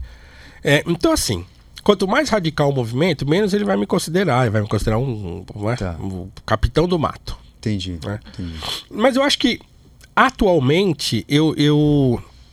É, Muita gente já sabe quem sou eu, discorda de mim, Tá. é, mas não me nega. É, assim, esse cara tem que desaparecer. Entendi, esse cara entendi, tal. né? entendi. Então, assim, é, muita gente olha e fala, discorda desse cara. né? Mas ele tá aí, ele tem o lugar de estar aí, tá discutindo e tal, Tá. não sei o que lá. Como hoje, quem tem mais articulação é o pessoal mais radical, então acaba ficando, né, é, parecendo. Então, quer dizer, o pensamento do movimento universitário, por exemplo, ele é radical. Ah, o Então- nome já diz, né? Universitário. O cara ainda tá com o cérebro em desenvolvimento ali. Não, e não, não, e, e não, e, e também porque o É. cara entra na faculdade, né, e ele entra na faculdade e recebe uma carga Sim. de sim, pensamento radical Ideológicos. muito grande e ele não tem nem capacidade de ponderar aquilo. Sim. Aí. Então ele se, ele se torna um radical pela estupidez gigantesca que ele tem em relação É, às coisas. E biologicamente, o, o adolescente, ou final do adolescente, ou adulto jovem, ele tem um controle muito menor da razão e muito maior da emoção. A- a- o cérebro córtex pré-frontal, frontal, que é a parte talvez mais nobre da racionalização, vai ser desenvolvida no final, ali, quando o cara completar 25 anos. Então existe uma etapa ali da, da pessoa que ele está com informações, mas com a emoção bombando, sem nenhuma, sem nenhum break dessas emoções. E, cara, o córtex frontal, pré-frontal ainda tá, tá atrofiado. Então É o cara isso. tá gue- guerrilheiro ali, Mano, né? É Então qualquer causa que você der pra, pra essa pessoa, ela vai batalhar com, com todos os falei, dentes, A né? primeira isso. vez que eu votei, eu votei no Lula. É, mas não à toa, não à toa. É, quando a gente olha para o crime, a maior parte do, do crime é feito por pessoas, de criminalidade é feita por pessoas, por homens, né? Numa faixa etária aí que estão nesse, nesse limbo. né? Jovem, Então, né? É, no, no jovem. Então isso é, é- é muito compreensível. Agora, é, não deve ser fácil, né, para você ter essa consciência e ser titulado, rotulado, por exemplo, como uma pessoa que fala, comunica para brancos, como se você dividisse, né, sua comunicação por etnia e tal. pelo contrário, eu acho Então- que você traz uma paz, assim, pra todas as narrativas, assim. Tipo, tudo que você fala deixa a pessoa mais consciente. Ó, eu, eu tenho que fazer uma. Um, confessar uma coisa, assim. Porque, assim, eu não cheguei nesse ponto que eu tô hoje de equilíbrio ah, desde sempre. Boa, boa. Certo? Então, quer dizer, quando eu comecei a falar sobre isso. E é engraçado, porque assim, eu saí da TI, fui pra filosofia e minha coisa era estudar o Platão. Tá. Eu não tava preocupado com isso. Não, esse negócio não, isso não era assunto pra mim nessa época. I- Isso em 2014. Não era assunto. Agora aí, né? 2014. Sim, foi quando agora. eu mudei, foi 2014. Então eu não me preocupava mais com isso. Eu tive muito essa preocupação quando eu era jovem. Depois acabou, eu fui viver minha vida, fui trabalhar e tal. E aí, pronto, casei e tal. Então, assim, é claro que, que eu tenho aquilo que se chama, a gente pode até, eu posso até explicar isso depois, mas só para completar a resposta. Eu tenho a tal da consciência racial. Eu sei quem eu sou.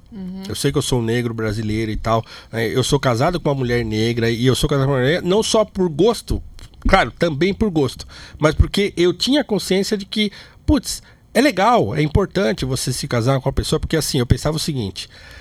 Mesmo que eu tenha namorado só com mulheres negras, por gosto mesmo, eu lembro de um dia ter pensado assim: imagina o seguinte, eu sou um cara é, que teve a oportunidade de estudar e que ainda bem jovem conseguiu uma certa estabilidade, assim, eu tinha um bom salário e tal. Então, é, eu sei que se eu casar com uma pessoa, eu vou, vou ter possibilidade de construir uma vida legal com uma pessoa. Tá.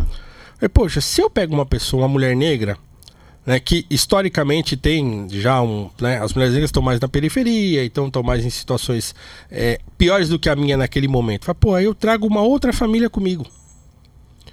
É, eu tive esse pensamento Ah, um dia. fofinho. De falar assim, poxa, eu, eu caso com uma mulher negra que talvez tenha uma família é, é, mais pobre do que a minha.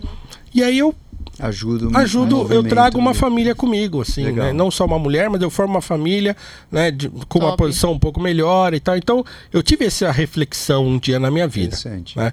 Bom, legal. É, então, assim, mas eu não estava preocupado com isso de, de ficar falando sobre isso. Era uma coisa minha, pessoal minha, e no meu entorno de amigos e família e tal. A gente sempre conversou sobre isso e era uma coisa natural. Tá.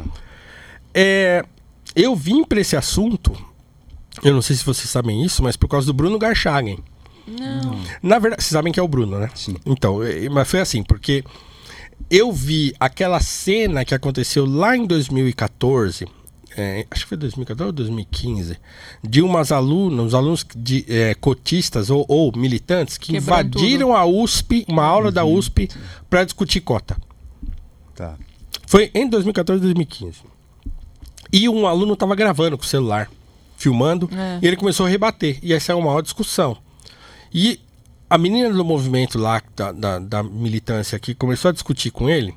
Ela usava uns. Um, a argumentação dela era uma argumentação assim, por exemplo, ela falou assim: Você não sabe o que é ser preto e pobre na periferia. Essa é uma frase que ficou. Na hora que ela falou aquilo, eu falei: isso te dá autoridade pra fazer isso que você tá fazendo? Então, na hora que eu vi aquilo, eu falei, cara, que negócio bizarro. O que, que essa molecada tá fazendo, né? Entendi. Aí eu estranhei isso aí. E eu fiz uma crítica no, no Facebook. Duas, três linhas. E uma das coisas que eu falei é assim: ser livre é ser preterido também. É, a, a, a radicalidade da liberdade é você, inclusive, ser preterido. Eu não quero você. Né? E- E aí o Bruno leu aquilo e falou: Oh, você tem que vir aqui conversar no podcast do Mises, que na época ele apresentava o podcast do Ah, Mises pode Brasil. Crer, pode crer. Eu falei, Bruno, eu não tenho nada pra falar disso, não. Eu já falei tudo que eu tinha pra falar, eu falei quando eu tinha 16 anos. Agora eu não quero mais falar disso. Eu, eu- quero eu quero falar do Platão. Tá. Ele falou, não, você tem sim. Vamos marcar um dia, vamos bater um papo e tal. Eu falei, cara, eu não tenho. Ele insistiu. Não tem, eu tenho certeza que você tem. Vamos, vamos falar sobre isso aí. Tá bom, vai. E aí participei do podcast do Mises Brasil e aí meio viralizou assim, né? Muita Nossa. gente gostou É. e comentou e tal, não sei o que lá. Na minha cabeça foi assim, cara, eu falei coisa óbvia assim. Como é que pode as pessoas estarem achando legal isso que eu falei? Qual besta, besta, qualquer um pensa assim. De repente eu comecei a perceber que não. Não. É. Coisa, caramba, ninguém pensa assim, na verdade, só eu. Eu, Meu Deus, mas não tem mais ninguém falando. Não, não tinha ninguém. Não tem ninguém falando como eu falo? Não, não tem. É falando, talvez, a- a- acho que o que você falou, pensando, pode ser que algumas pessoas até pensassem alguma coisa, Mas mas, não não, tem não tinham. Não em articular. É. Isso, isso, exato. É, e, aí, e aí eu procurei e não tinha. Não tinha, não, Não, tem. ninguém falando assim. Ah, e aí, assim, veja. Mas até hoje, tem, se tiver, tem muito, muitos pou, muito poucos, Aqui o que eu assim, vejo né? que fala com É. embasamento é só você. Não, então, e aí o que aconteceu comigo? Quando eu percebi que tinha um espaço ali, Uhum. Putz, eu preciso então estudar. Tá. Aí eu abandonei o C.S. Lewis, que foi o tema do meu mestrado, abandonei É. o Platão, que foi o tema da minha graduação, abandonei aquilo que eu acho sensacional. Tá bom, vai, senta aqui, C.S. Lewis, fica aqui, eu vou voltar. E aí fui reler um monte de coisa que eu já tinha lido na adolescência, fui revisitar, né, bibliografia, coisa que eu tinha lido, e aí renovei a minha biblioteca de casa, enchi de livro. Aliás, tô com um problemão lá de peso, porque a biblioteca foi no andar de cima, tem um lugar que tá cedendo, cara, tô desesperado com isso, mas Nossa. enfim. E aí eu tive que comprar, comprei já umas centenas de livros, aí falei, tá, então aí, aí eu direcionei a minha pesquisa para esse assunto. Tá. É, então aí eu entendi que, putz, então tá. É, aquela frase que o Victor Frankl usa do Rabino Hillel, se, se não é, é? se não eu quem, se não agora quando. É, então se não tem ninguém falando, falo eu. eu? Sim. Então abandonei tudo aquilo que eu estava estudando de filosofia e fui estudar isso. Né? E, e fui ler coisas e tal. Então as pessoas às vezes me perguntam: Ah, que autores eu tenho que ler para entender o racismo? A questão nem é que autores você tem que ler, porque tem pouquíssimos autores que vão falar dessa perspectiva. Assim. No Sim. Brasil não tem ninguém, assim, praticamente. Sim. Né, assim, é, o Antônio Risério hoje faz uma crítica e tal. Ao, ao- ele é um cara de esquerda que faz uma crítica ao identitarismo, digamos assim. Legal. Né? Mas um negro falando, escrevendo sobre isso, assim, é, não, não tem quase. E aí, então, eu penso assim, mas a minha maneira de ver isso, ela não está propriamente pelos autores negros que eu li. Então, quando as pessoas pensam assim, por exemplo, ah, é, o que, que eu tenho que ler para pensar, para ter a ideia de que o racismo não é estrutural? Eu falo, ah, você tem que ler a metafísica do Aristóteles. Sim. Caraca. É, você, vo- vo- você foi com outros conhecimentos, tendo um Exatamente. bom senso, um senso crítico Então, sobre uma ideia. Entendeu? Assim, ó, Sim. a- o pensamento, o que eu penso sobre racismo hoje, eu não penso porque eu li autores negros que dizem isso ou aquilo. Eu penso porque eu te, a, a minha a- o pensamento filosófico que eu fui formando, né, foi me levando a pensar de determinado modo. Sim. Inclusive o cristianismo, e a fé e coisa e tal. Então, cara, tudo isso conta. Mas assim, claro, porque você lê lá no Aristóteles, na metafísica do Aristóteles, ele diz o seguinte: não há diferença. Então ele está falando de substância e acidente. Certo? Na metafísica. Então ele vai falar assim: ó, não há diferença de substância entre o homem branco e o homem preto. Tá na metafísica do Aristóteles, escrito há 2.500 anos. Não há diferença de substância entre o homem branco e o homem negro. A única diferença é a cor, é o acidente. Então, substancialmente, o homem negro e o homem branco são iguais. O Aristóteles diz isso na metafísica, escrita há 2.400 anos atrás. É fantástico. Fantástico. Samba, velho! Tá lá! Então você vai. Então por que, que eu acho que o racismo não é estrutural? Primeiro porque eu não acho que as estruturas sociais condicionem a consciência individual. Sim. Sim. É tão simples quanto isso. É simples assim, de enunciar, né? Mas não é uma coisa que você, você tem que parar pra pensar. Sim. Sim. Então, as estruturas sociais, de certo modo, elas influenciam a consciência individual? Certamente. Sim. Mas elas condicionam? Não. Elas podem, em determinado momento, elas podem se impor. É, podem influenciar a ponto de você, de você se deixar levar por isso. Sim. Mas é muito fácil de você escapar disso. Não é uma Sim, coisa que você está enredado sim, e pronto, sim. acabou. Não, a, a- racionalização faz você escapar disso rápido. Né? Rápido. É, quanto Então, mais razão mas o você tiver. pensamento, o pensamento marxista, ele parte dessa premissa, certo? Então, Sim. assim, toda a história da humanidade é a história da luta de classes. E o que o Marx vai afirmar? Que todo pensamento, toda interação social é interação econômica. A sua consciência individual está submetida às relações econômicas. Então, para Marx, não há consciência individual. Tá lá no Marx. É loucura, Qualquer né? marxista raiz acredita nisso. Sim. E é por isso que o Martin Luther King vai falar: eu não sou marxista por isso. Sim. O É. Luther King fala isso na autobiografia dele. Eu não, eu não poderia ser marxista porque eu sou cristão. E o marxismo tem na sua raiz né, um pensamento anticristão. Anticristão. Mas é por isso, é teológica a fundamentação dele. Não é social. Sim, sim. Teologicamente, não dá para eu acreditar que a consciência individual está submetida às relações econômicas. Sim. É por isso que raramente você tem uma relação soft, uma relação tranquila com um marxista, né? Sempre existe um, uma certa Por quê? Porque é aquilo ali, que- né? É porque porque ele sempre parte do princípio que Existe um interesse, alguma coisa por trás. que existe uma coisa por trás daquilo que você está falando. Então, o, o Eric Voegelin vai dizer isso. Ele vai falar assim: o problema fundamental do marxismo é a proibição de perguntar. É, deve ser muito triste Nossa. viver assim, né, cara? É, porque assim, você não pode. Porque se você pergunta, o cara fala pra você: você tá perguntando por quê? Por- Você tá perguntando por quê? Porque você é bu- burguês, você tá, você tá emulando o pensamento burguês, preconceituoso e tal.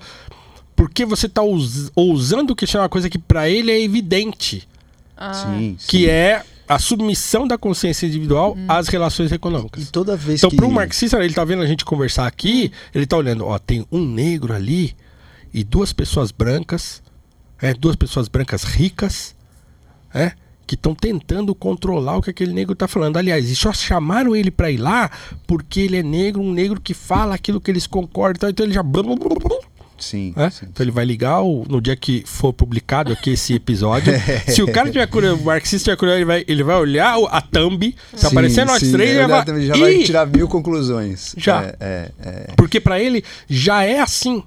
Mas É. todo pensamento ou ação, né, ou é, coesão que leve assim a, a, a uma falta de raciocínio, uma falta de colocação, a esse medo de se colocar é muito pejorativo. Isso está ficando muito comum, assim, Tá. essa questão de calar o outro, porque já existe um, fala, um né? preconceito, né? Sim. Inclusive esses livros, né? Você citou o livro do Silvio, ah, eu citei o livro da Tirania do Mérito. Esses próprios livros eles são feitos de uma maneira onde não existe o questionamento da, da, da fase, da frase inicial. Então, assim, ó, o racismo estrutural existe. Ele não questiona se existe ou não. Existe. E depois ele passa para um raciocínio. Na tirania do mérito, exatamente a mesma construção. Ele já fala que a meritocracia é uma coisa ruim, etc e tal, mas É. ele não explica o porquê. E ele É. assim, o raciocínio é perfeito. A, a construção do raciocínio, você fala assim, cara, esse cara tem toda a razão. É. Só que as pessoas não têm o senso crítico para perceber que a primeira informação ela deveria ser questionada. Exatamente, ela Então- deveria ser questionada. E pouco acontece. Aí, isso. de novo, aonde que eu encontro a informação pra saber se isso aí é assim? Cara, você tem que ler o Aristóteles. De novo. É. Desenvolver senso crítico, né? Por quê? Porque é, um, é, um, é uma questão lógica. Tá.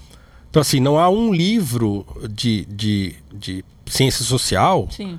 né, de, de ciência humana, vai, filosofia, sociologia e tal, tal, tal, que, que porque assim, todo livro, to, todo, ele, é um, ele é uma argumentação, certo? Então Sim. toda pessoa que resolve escrever o livro tem uma tese, Sim. certo?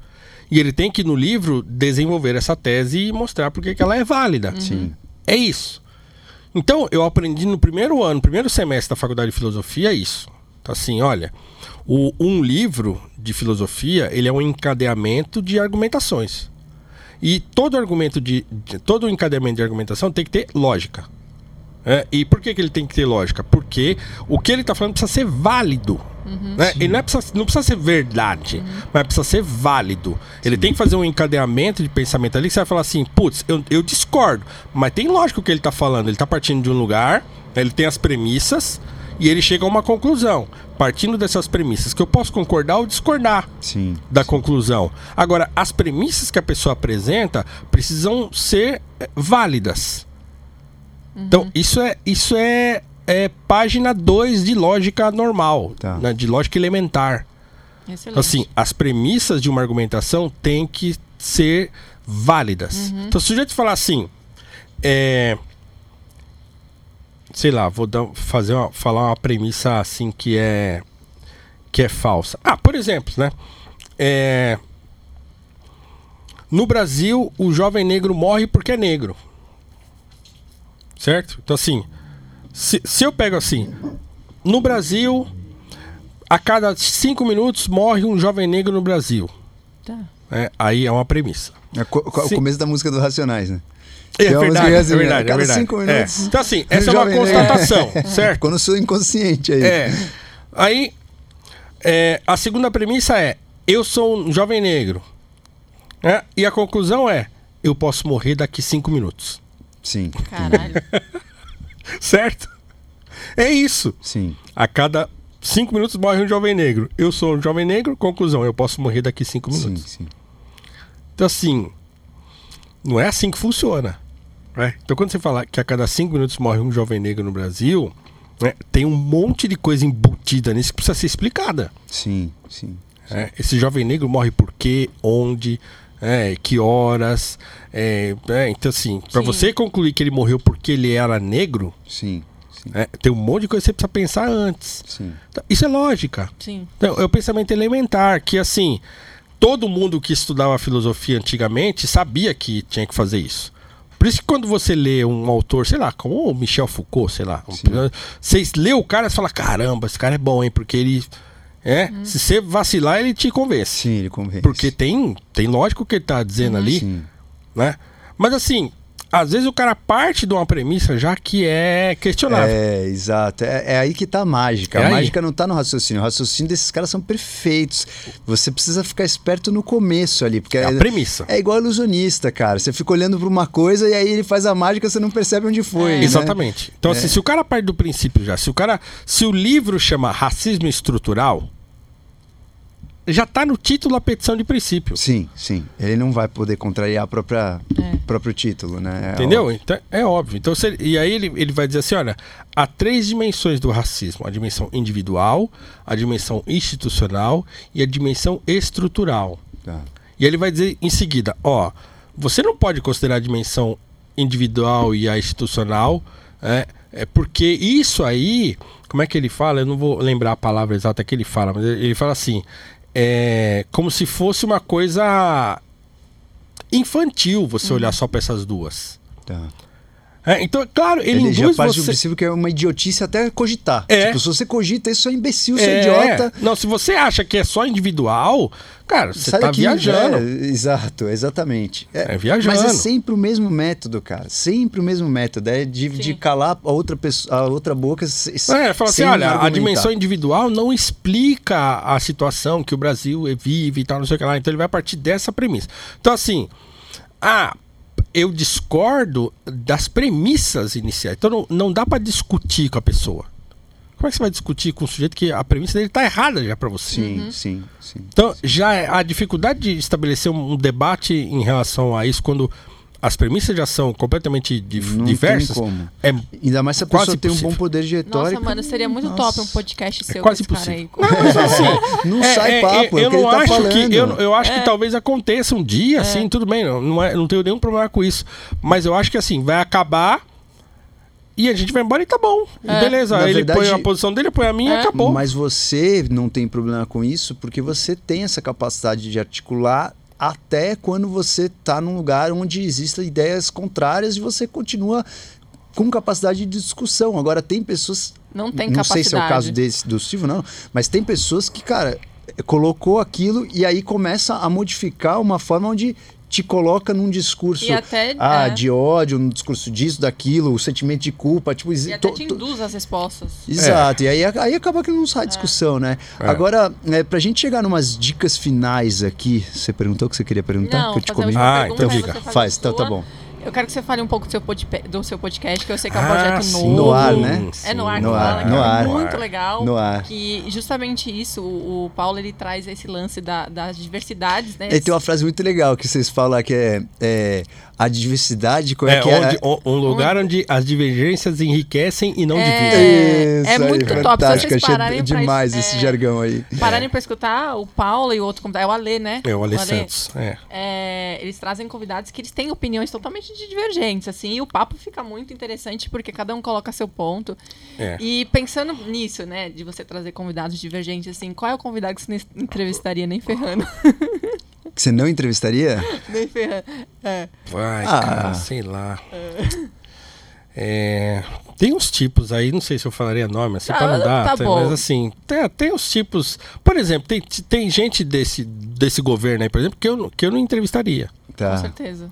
Né? É assim, porque eu sei que é gente que só tá ali por causa disso. Porque é, gente que não que saiu do nada e tá ali. Então, assim, essa pessoa não teria nada pra conversar. Então, não tem interesse nenhum em ouvir o que ela tem pra falar. Porque tudo que ela fala tá pautado nesse momento em que ela foi reconhecida como alguma coisa que ela não é, inclusive. Entendi, entendi. Então, assim, putz, tem gente que vai acabar esse governo e vai sumir. E graças a Deus que vai sumir. E espero que sumam Sim, mesmo. sim. Então, essas pessoas eu não teria nem o que conversar. Porque elas não acrescentam absolutamente nada É isso aí. é, pro debate público. Gente que saiu do nada e vai voltar pro nada. É, a Beleza. gente tem vários nomes aqui, mas também não dá pra falar. Mas e você tá gostando desse projeto? Conta Então, é, acho que é legal falar disso, porque É. assim, o Noir Podcast, ele nasceu e é Noir, que é Noir, né? Que é Noir. negro em francês. né? Então Ah, o nome é uma- sim. um jogo de palavras, Legal. né? Noir, Noir, né? No ar, é, achei bem E, interessante. é, então assim, a, a ideia era o seguinte, o Ale Santos, ele é um escritor que ele se notabilizou no Twitter fazendo threads falando sobre é, é, figuras negras que eu chamo de lendárias, assim, né? Tá. Teresa de Benguela, que é uma figura negra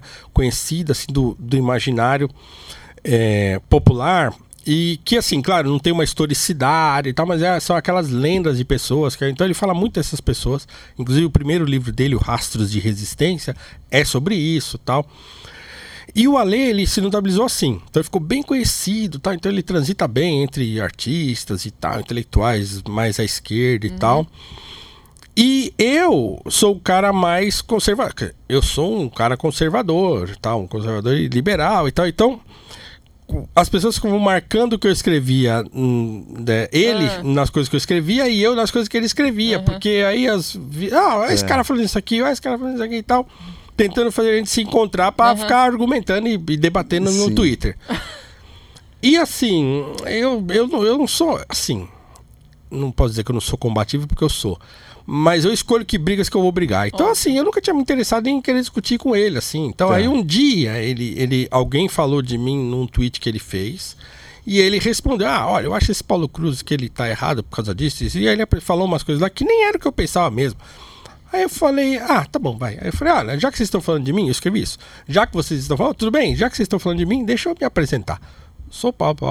eu penso assim, blá, blá, blá, e fiz um fio lá. e aí ele respondeu na uma educação, pô, tá, entendi, tal, legal, bacana, não sei o que lá. Tá, e aí, tá, uma. E, Pô, e a gente começou a estabelecer um diálogo ali. Nossa, Aí cara. daqui a pouco a gente troca telefone, WhatsApp, e a gente começa a bater um papo pelo WhatsApp. É, então ele, Fantástico ele é um cara, ele tem um pensamento mais à esquerda do que eu. É, mas é um cara, e a gente rapidamente reconheceu que assim, a gente concorda naquilo que é fundamental. Sim. Né?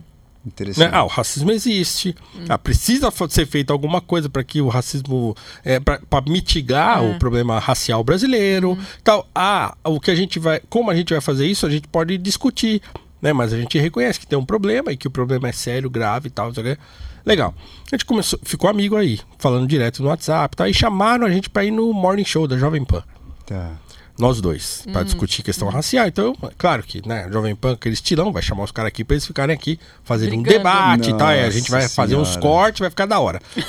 a gente chegou lá e falou assim, cara, vamos mostrar pra esse pessoal que a gente pode discordar é, Concordando.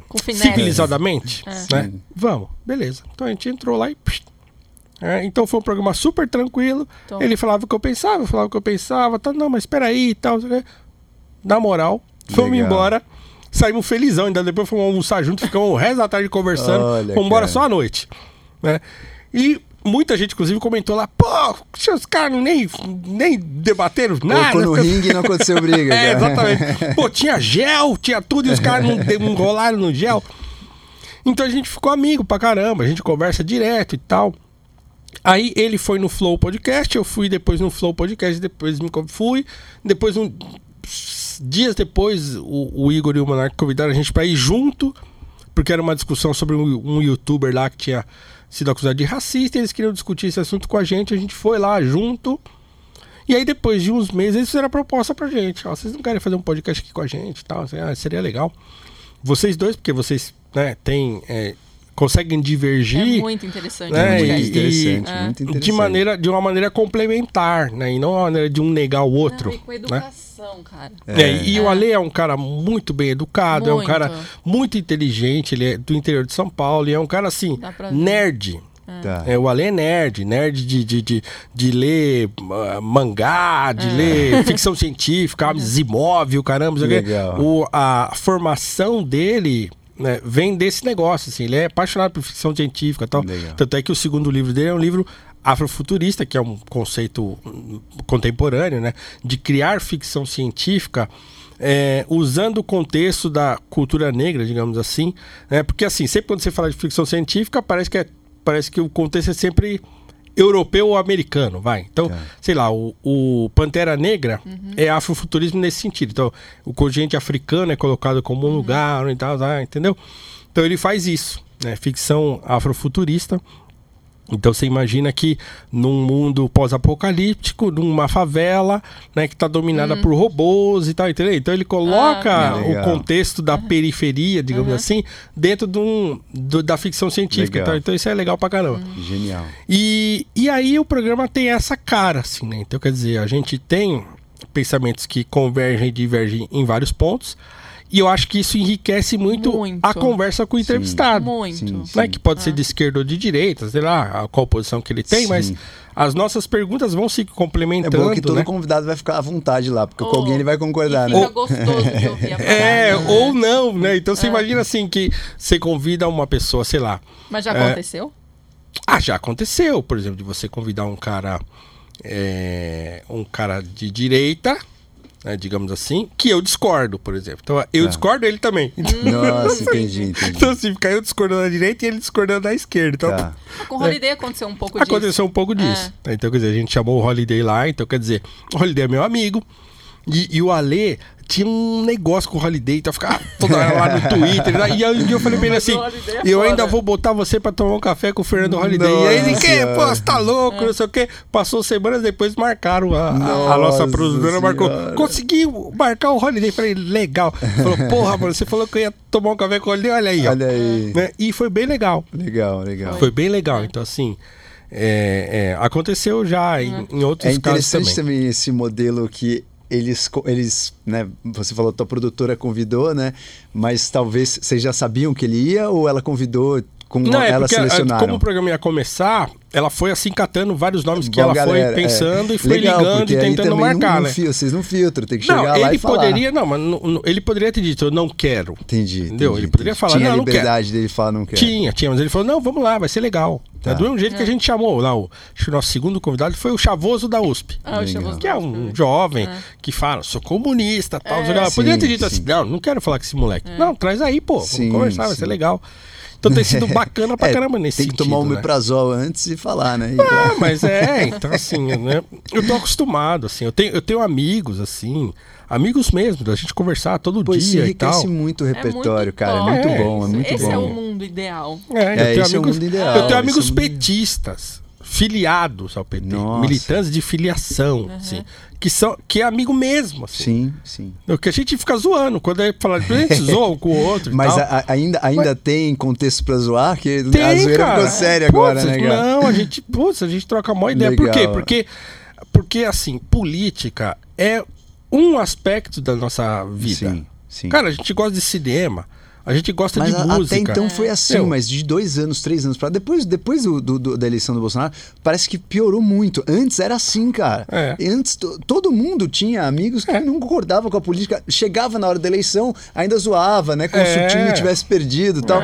Cara, Virou uma o- parada é, séria. hoje em dia o negócio, Virou cara, porque os virou... extremos elegem É. o, o adversário como um mal absoluto a ser combatido, né? Então, putz, exato, cara, aí já exato. era. e já aí você fala, se você pensou em tal, como é, não, como é que você faz isso? E aí, aí criou essa separação. Entendeu? Assim, eu acho que o Lula roubou pra cá, roubou. Acho que o Lula, putz, é, é uma tragédia pro Brasil se ele votar, eu acho. tal, Sim, lá. sim, e o sim. cara acha que não. Ah, tá bom, então você Então vai lá, tá vota bom. no Lula, eu vou lá e Cada voto um eu, o eu voto no poste. Sim. Né? Então, assim, pô, beleza, tá É, tudo com a certo. gente foi assim também, gente zoava pra caramba a galera que era Lula A livre, lembra? zoava, é, é, cara. que assim, Agora a gente não dá mais pra assim. É que agora é. não dá mais, é, É. agora não dá mais pra É brincar. assim, eu parto do princípio que é o seguinte: é, é, o meu princípio, de novo, ele é, nesse sentido, o, o meu cristianismo é que embasa isso. Né? Se a gente é ser humano, a gente erra. a gente é. É. falho. Ninguém é perfeito. Concordo. Certo? Pode ter uma coisa que eu acredito muito assim e tal, e eu tô completamente errado. Sim. É. E um dia eu vou ter que reconhecer que eu tava errado. É, Sim, então assim, de desde que eu não leve essa minha, o meu erro a, a prejudicar os outros ou a matar alguém, sabe? É Essas coisas assim. Então, quer dizer, Cara, você vai errar, a gente vai errar, o político vai errar, Sim. todo mundo vai estar né, é, é passível de errar. É. A gente precisa ter uma dose de tolerância com isso, por quê? Porque nós somos seres humanos, tá? Então, é, o princípio conservador é isso, assim. Então, quer dizer, olha, a gente parte do princípio de que o ser humano é falho, Sim. né? Ele é, né? Então, se você extrapolar isso para religião, então quer dizer, eu como cristão acredito que existe uma coisa chamada pecado, né? E que assim todo mundo vai pisar na bola. Ah, eu acredito nisso porque Cara, não só porque tem lá na teologia, tem na Bíblia, porque a história da humanidade mostra isso, certo? Não apareceu ninguém perfeito aqui que nunca cometeu erro e tal. Sim, sim. Então, assim, é, existe uma coisa que é da, da natureza humana que a gente erra. né? A gente erra direto, a gente erra várias vezes no dia. Sim, então, sim. quer dizer, todo mundo, quem diz que não erra é idiota, tá mentindo, Sim, caramba. Então, sim. quer dizer, se eu sei que eu não sou lá muito flor que se cheire, eu não posso exigir que o outro seja Alguma perfeito. coisa mais. É, isso aí. Ah, então, quer dizer, eu tenho que levar em consideração que, o- que a pessoa vai errar também. É, então, assim, que ela pode ter ideias completamente erradas. E, e ela não é pior ou melhor do que eu por isso. Sim. Talvez ela se torne pior se ela pega essa ideia dessa e, imbuída de poder, ela massacra o outro, por exemplo. Ah, putz, aí, Sim. né? Ou se ela usa disso pra enganar, Sim. ou se você percebe que ela tá é, usando do poder que tem pra massacrar. Então, quer dizer, é claro que a gente. ah, o bom senso de ponderar isso, né? Concordo. Então, tem um nível de tolerância que a gente tem que ter com o erro do próximo, porque a gente também erra. Sim. E quando eu erro, eu quero que as pessoas me meçam com a régua que eu, que eu as meço. Perfeito. Então, se eu as medir excessiva, com excessivo rigor, quando eu errar, eu também então vou ser medido Vai com provar. excessivo rigor. Se mesmo você veneno. fosse sugerir dois livros para as pessoas errarem menos em 2022, quais seriam esses dois livros? A Apologia de Sócrates, que eu já falei certeza. aqui, que eu acho que todo mundo tem que ler a Tem que Apologia ler. de Sócrates, porque é, um- é o, é o básico do básico para quem quer ler filosofia. E o outro seria ah, Quarto de Despejo da Carolina Maria de Jesus, Tá. que eu acho assim um Livro para vida. É, é uma obra extraordinária, assim, que eu conheci tarde, né, tarde, e porque, assim, é, a- foi engraçado, porque tem aqueles livros que, que a militância do- dos movimentos negros, né, é, toma conta, né, e aí acaba igual, igual o próprio Casa Grande Senzala, do Gilberto Freire, que eu comprei, e eu já tinha esse livro, sei lá, uns 20 anos, e eu não li, ele tava lá. Porque eu sempre ouvi que era um livro que o cara ficava passando pano pro racismo e pra escravidão. Até que um dia eu peguei pra ler. E assim, meu Deus do céu. É, é maravilhoso em vários aspectos. Né? Primeiro porque você está lendo um autor que escrevia maravilhosamente bem. né? O, o Freire era um autor, assim, e tinha um- era um autor de estilo. Inclusive, o preconceito contra ele passa por isso. Fala, esse cara não é sociólogo, ele é escritor. porque escreve bem. né? É, então, assim, A galera é o, muito- é, o quarto de despejo também foi meio isso, assim. Então eu deixei ele de lado por muito tempo, porque era um livro que, como eu via nas páginas do pessoal militante, então eu achava que era meio assim e Tá. tal. E aí, até que um dia eu peguei pra ler. E é o que? É o tal do Diário de uma Favelada. Era uma mulher que morava, não sei se vocês conhecem, mas se alguém não conhece, a Carolina era uma mulher negra que morava na favela do Canindé, ali onde passa o Rio Tietê, onde é onde tem o estádio da Portuguesa, ali tinha uma Sim. favela na década de 40, 50. Ela morava lá. E ela tinha estudado só o primário, mas ela trabalhou como empregada doméstica na casa do Dr. Zerbini. Sim. E o Dr. Zerbini abriu a biblioteca para ela e falou: ó, se quiser ler, pode ler e tal. E aí ela. Mas a história é real isso? Real! Nossa. Ela Caraca. devorou os, os livros da casa do Dr. Zerbini. E, e ela, ela escrevia em cadernos sobre a vida na favela. Ela Fantástico. escrevia, escrevia lá, ficava escrevendo, ficava escrevendo, ficava escrevendo, tal, tal. Até que um dia, um jornalista chamado Aldalho Dantas, se eu não estou enganado, ele resolveu fazer uma matéria na favela do Canindé. Uma matéria de jornal. Ele chegou lá para fazer uma matéria, entrou lá, tá andando na favela. E ela olhou, viu aquele cara lá e falou: Que é esse cara? E ele lá falando e tal. E ela tinha muita vontade. Olha que louco isso. Uma mulher favelada, negra, sem estudo, tal, que veio do interior pra cá, tal, vivia, né, eh, catando lixo pra comer. Catava lixo. Ela conta assim um negócio que assim é de Caraca. dilacerar o coração. Pegava lixo pra comer com dois filhos pequenos. Uhum. Saía pelo centro de São Paulo pegando, mexendo no lixo Nossa. pra pegar comida. De repente ela vê esse cara lá na favela ela olha e aí ela vê uma confusão na favela e ela grita pra chamar a atenção dele. Ó, se vocês ficarem fazendo isso aí aqui na favela, eu vou colocar essa, você no meu livro. E o, o jornalista ouviu ela falando isso. Peraí, que livro? E aí ele foi conversar com ela. Olha que louco. Ela falou: Olha, eu tenho um monte de caderno aí que eu escrevo. E ela mostrou pra ele um monte de cadernos que ela Que tinha que ela foda. ficava contando a vida na favela. Uhum. E esse cara leu aquilo e ele falou: Meu Deus do céu, isso aqui. pá." E assim, é maravilhoso. Porque, primeiro, ela era uma escritora de vocacionada. Tá. Então, assim, por exemplo, se você ler as Caraca, edições clássicas de quarto. Não, eu assim, chorei em muitos momentos lendo esse livro, porque é, é, é uma escritora de vocação. Então, por exemplo, tem uma, uma edição comemorativa que foi lançada recentemente que eles corrigiram a ortografia, então perde um pouco. eu Perde acho que não encanto, deveria, né? não deveria corrigir. Tá, então você tá. pega as edições anteriores, tá lá. Eles preservaram os erros de ortografia Ah. que ela tem Legal, e tal. legal. Mas assim, é literatura de altíssimo nível. Fantástico. A consciência literária que ela tinha de estilo é um negócio impressionante para uma mulher que morava na favela e que só tinha o ensino primário. Nossa, fantástico. Então, assim, é um negócio de uma grandiosidade Uhum. que a gente não conhece no Brasil. Que assim, Sim. né, ninguém ouve falar quase e tal. Ainda é uma coisa meio, meio que as pessoas não conhecem. Devia, todo mundo devia ler. É, eu nunca ouvi falar. Pois é, Fantástico. pois é, É ele que lê pra caramba. pois é. É, Quarto não, de já- despejo, assim, já- é, é já- assim. Já vai ser o próximo.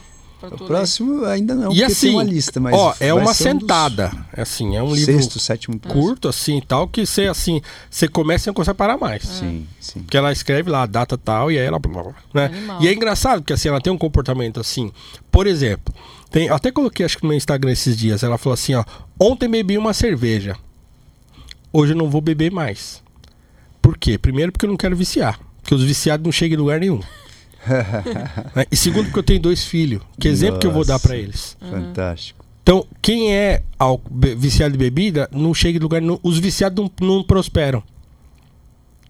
Fantástico, É. cara. Cara. Fantástico, Ah, fantástico. ou ela se apaixonar por um fulano, um português lá da favela, e ela falar pro e ela escrever assim, ó, olha, o, o fulano tá interessado em mim e tal, mas eu fui lá e falei pra ele assim, fulano, eu não tenho tempo pra isso não. eu tenho dois filhos. Não, e, e eu não posso, eh, assim, me envolver com ninguém em que eu não consiga dar exemplo pros meus filhos, assim, não dá. Assim, ah, ser legal pra caramba, eu gosto de você pra caramba, tá, mas ó, aí hum, não vai rolar, eu tenho prioridades. E as pri- minha Nossa. prioridade são os meus filhos. Ou falar mal dos caras que bebiam na favela, que brigavam, ela odiava morar ali. Veja que engraçado, ela escrevia mal. A pior coisa que tem é morar na favela. Nossa. Ah, porque as pessoas falam, porque assim, e aí criou-se um negócio, porque, por exemplo, ela fala mal de nordestino. né? Ah, porque os, os nordestinos, não é nordestino que ela fala, esqueci agora, mas ela critica. Entendi. né?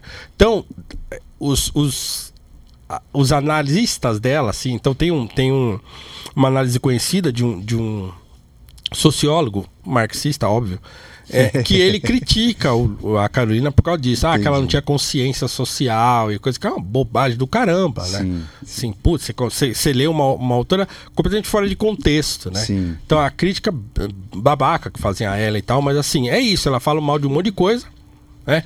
Mas você encontra nessa mulher, e aí eu encontrei, por exemplo, no- nessa mulher, aquele conservadorismo do senso comum, Tá. né? Que é uma coisa muito Que interessante. fantástico isso, né? cara. Então, assim, fica a dica aí. Então, Apologia de Sócrates e Quarto de Despejo E da que traz Carolina um, Maria um, de Jesus. senso- um certo sen, 2.400 senso de... anos de distância um do outro, mas e, que. e um- traz um senso de organização da vida mesmo, independente da sua posição né, Exatamente, socioeconômica. exatamente. Muito importante É isso, isso aí. cara. Isso É. é, Isso, muito é uma pessoa que importante. morava é, o na core, favela. né? É, os, é os- meu, a essência mesmo. É, aquela coisa assim, tô há três dias sem comer. É, sabe assim? Uhum. Ó, hoje eu tô com tontura. Porque eu tô há três dias sem comer. Você lê isso, assim. Cara, é de chorar. Nossa. Assim, ó, ontem eu achei uma, um negócio podre no lixo, mas eu tive que comer, porque eu tava com fome. Nossa. É isso, tem, tem, as coisas estão nesse nível. Mas ao mesmo tempo tem, ó, estão querendo votar no Ademar de Barros. mas os políticos são tudo ladrão. Fantástico. São tudo a cara, mesma coisa. Vai fantástico. votar nesse aí é a mesma coisa que o outro. Assim, E entendeu? ri- riqueza vai do. muito é, legal, vai cara. da coisa do. Tô comendo lixo, tô há três dias com fome do. Olha, Político. ó, hoje é dia da abolição. Antigamente, Olha, os brancos mandavam em tudo. Ó, agora a coisa não tá muito assim, não. Aliás, eles têm, eles discriminam a gente, mas eles não sabem que quando morre vai todo mundo pro mesmo lugar. Nossa, que fantástico, cara. É isso. Essa veio com a veia da filosofia. Paulo, quantos livros você lê por ano, em média, mais ou menos? Não sei. Você não conta? Não conto Não, mais. você não tem uma, uma meta diária ou, ou, tipo Só assim, de vai. leitura? Só vai. Não. É, Eu já fui mais organizado. Por exemplo, quando eu trabalhava com TI e eu tinha que trabalhar, pegar condução e uma hora de condução e tal, é assim. Eu lia, eu lia um romance no ônibus, porque eu não precisava anotar e rabiscar. Tá. E no metrô eu lia um livro para estudar. Eu Legal, fazia isso. legal. Fiz isso Legal. muitos anos, assim. Legal. E aí, métodos. putz, o volume de leitura era alto porque eu fazia isso. Hoje é uma zona, assim. Eu tenho uma, uma pilha de livros na mesa, aqueles que eu vou lendo, leio um pedaço, leio outro e tal. Hoje eu não. co- Dificilmente, assim, eu, eu não consigo mais contar. Tá. Porque, por exemplo, eu escrevo toda semana pra Gazeta. E às vezes. E, e muitas vezes eu tenho que ler um livro ou outro, ou consultar dois ou três livros um para escrever um artigo, artigo e claro, tal. claro, então, claro. a minha. Aí e- você e- lê um livro numa tacada. Entendeu? Sim, sim. Então, assim. Concordo. Atualmente, que livro que eu tô lendo, assim, de fato? Eu tô lendo a biografia e autobiografia, porque é ele com uma, com uma pessoa, então é uma autobiografia misturada com biografia do David Lynch, Tá. do cineasta. Sim. Porque eu tô escrevendo uma série de artigos sobre ele na Gazeta do Povo. Ih, legal. É, então eu tô, escrevi o, o terceiro artigo essa semana que passou. É, e essa semana eu vou quebrar porque eu vou escrever sobre o Sidney Poitier. Que aí morreu, e aí review os três filmes dele mais famosos, aí deu um estalo lá, vou escrever sobre ele. Que eu ia publicar hoje, mas pedi pro editor aguardar até amanhã, porque eu vinha pra cá. Olha. é. Então vou, vou escrever sobre o Sidney Poitier e tal. Então esse eu tô lendo. E eu também, na verdade, eu, eu parei, interrompi a leitura do Underground Railroad, que é um, um, um romance do Colson Whitehead, é, que virou série, tá lá no Amazon Prime, né? Underground Railroad é uma, é um, é uma, era uma rota de fuga dos, dos escravos americanos e que tinha uma, uma lenda de que existia uma, uma rede ferroviária subterrânea por onde eles fugiam, mas é um, é um, é um mito, é uma um lenda mito. que tinha na época, mas tinha uma rota mesmo de Sim, fuga. sim. É, mas essa rota era uma rota de contatos e tal, mas eles falavam dessa Underground Railroad Tá. que levava as pessoas do sul para o norte para fugir da Nossa, escravidão e tal. Então, o livro do Colson Whitehead está dentro desse contexto e virou série, tá lá no Amazon Prime. E aí eu parei de ler o livro do Colson para poder ler rápido a, a biografia do, do Lynch, porque ela é volumosa assim, e, e para poder escrever os artigos. Fantástico. É Você isso. ouve jazz, não? Ouço. Que é, é bem nessa, Ouço. nessa pegada aí que você tá falando das ferrovias, né? É, eu, eu não ouço muito é, e ouço assim uma coisa ou outra. Mas olha, eu tive, eu tenho fa eu, ouço, né? Eu, tenho, eu tive fase de música assim, então, mas é, eu ouço jazz com menos frequência talvez do que gostaria, mas eu ouço. ouço. Você estudou bastante essa história aí do- do- dos escravos nos Estados Unidos, tem tudo Sim, a ver aí sim. com a origem do É. jazz, todo, todo, É. todo amarrado ali. É. E é, para finalizar, nossa última pergunta para você deixar aí um gostinho para os nossos ouvintes. Se você tivesse uma dica, assim, uma sugestão de algo na sua vida para aquelas pessoas que querem ser melhor amanhã do que elas são hoje, qual seria a sua dica ou conselho de vida? Putz, eu acho que eu até dei já, assim, né? Então, assim. É... Meça os outros pela régua com que você quer ser medido. É, então, não seja excessivamente. Isso está na Bíblia, né? Então, quer dizer assim. Julgue pela reta justiça, né? Não meça os outros por uma régua que você não quer ser medido. Você vai errar também. Você vai dar mancada. Você vai pisar na bola. E se você não quiser que pisem em você, você tem, você não pode pisar nos outros. É. Então, quer dizer, e a internet é o lugar é, preferencial das pessoas que ou, adoram Querem pisar em todo dedo, mundo, é. mas como eu tô na internet e ninguém sabe que eu sou, Às né, vezes eu- você tem um robô ali que não tem nada a ver e tá pisando nos outros, né? Você fica com atrás de um escudo ali, e é, Então, essa é a nossa é. modernidade. Senhoras e senhores, com vocês, mestre Paulo Cruz, professor magnífico aqui com a gente. Obrigado pela companhia. Ah, eu que agradeço, Foi obrigado. fantástico, gostei muito aí da sua companhia, das suas colocações. Dona Leide, com você, algum aviso que você Ai, tem? cara, não, muito obrigada por ter aceitado. A gente tava há tempos querendo que. Isso. Ah, quem não me conhece, né? Me sigam aí nas redes sociais. É, Paulo Cruz PHI, tá? Então, Na descrição do vídeo. Beleza. A gente vai deixar o teu, o teu É. Insta. O Insta é o melhor lugar pra ter contato com você? É, o Insta. Tá. O, E o, o- o meu Insta é o mesmo que o, que o Twitter, então é o mesmo Paulo Cruz PHI. E os seus cursos? a galera tem acesso como? É, então agora os cursos estão com turmas fechadas, assim, então eu abro Tá. por um período, fecho e tal. Então eu- eu tenho três cursos, assim, na praça. Um chama O Brasil é um país racista, que é um- uma interrogação, é uma Tá. provocação, que é um curso mais de contexto histórico e tal, né? E aí eu tenho um segundo curso que chama Questões Raciais Contemporâneas, né, que eu falo sobre racismo estrutural, lugar de fala, colorismo, tal, as questões mais contemporâneas aí que estão rolando. Legal. É, As porradarias da atualidade. Exatamente, é. Então é um curso que tem esses temas, assim, e aí tem mais um, um aula sobre grandes figuras negras da história brasileira. Tá. né? Então é bem legal nesse sentido. E Você um avisa outro quando curso. você vai abrir assim, no aviso, eu Instagram? sempre Tá. aviso no meu Instagram. É, e aí tem um outro curso que chama Filosofia e Fé. Olha, É, esse eu devo abrir uma nova turma aí logo logo, porque é um curso que ficou bem legal, tem 14 aulas. Tá. Eu pego desde os pré-socráticos, aí vou mostrando as relações entre religião, porque muita gente pergunta isso, né? porque acham que filosofia é coisa de ateu. Mas como é que você é professor de filosofia? Você acredita em Deus? Acredito. Mas como? é porque existe, e aí o pensamento moderno é levou a gente para esse caminho, né? Tá. De alijar a religião da filosofia. Então a religião virou uma coisa, a filosofia virou outra. As pessoas sempre me estranham. Eu falei, não, mas tem tudo a ver. A, a religião vai se apartar da filosofia, ou, ou a filosofia vai rejeitar a religião na modernidade, século XVI, XVII, XVIII. Então, quer dizer. E aí então eu faço esse percurso todo, desde os pré-socráticos até. é, e aí vou falar de, por exemplo, Sartre e Nietzsche, que criticam a religião na modernidade. Sim, depois retomo com dois autores como Eric Voegelin e, C.S. Lewis, que vão retomar o papel da religião no pensamento filosófico e tal. Então, é um curso bem legal. Fantástico. Então Valeu. fiquem de olho lá. Professor Paulo Cruz, obrigado mais uma vez pela Obrigada. companhia, pela excelente Obrigado, tarde. Senhoras e senhores, desfrutem. Um abraço.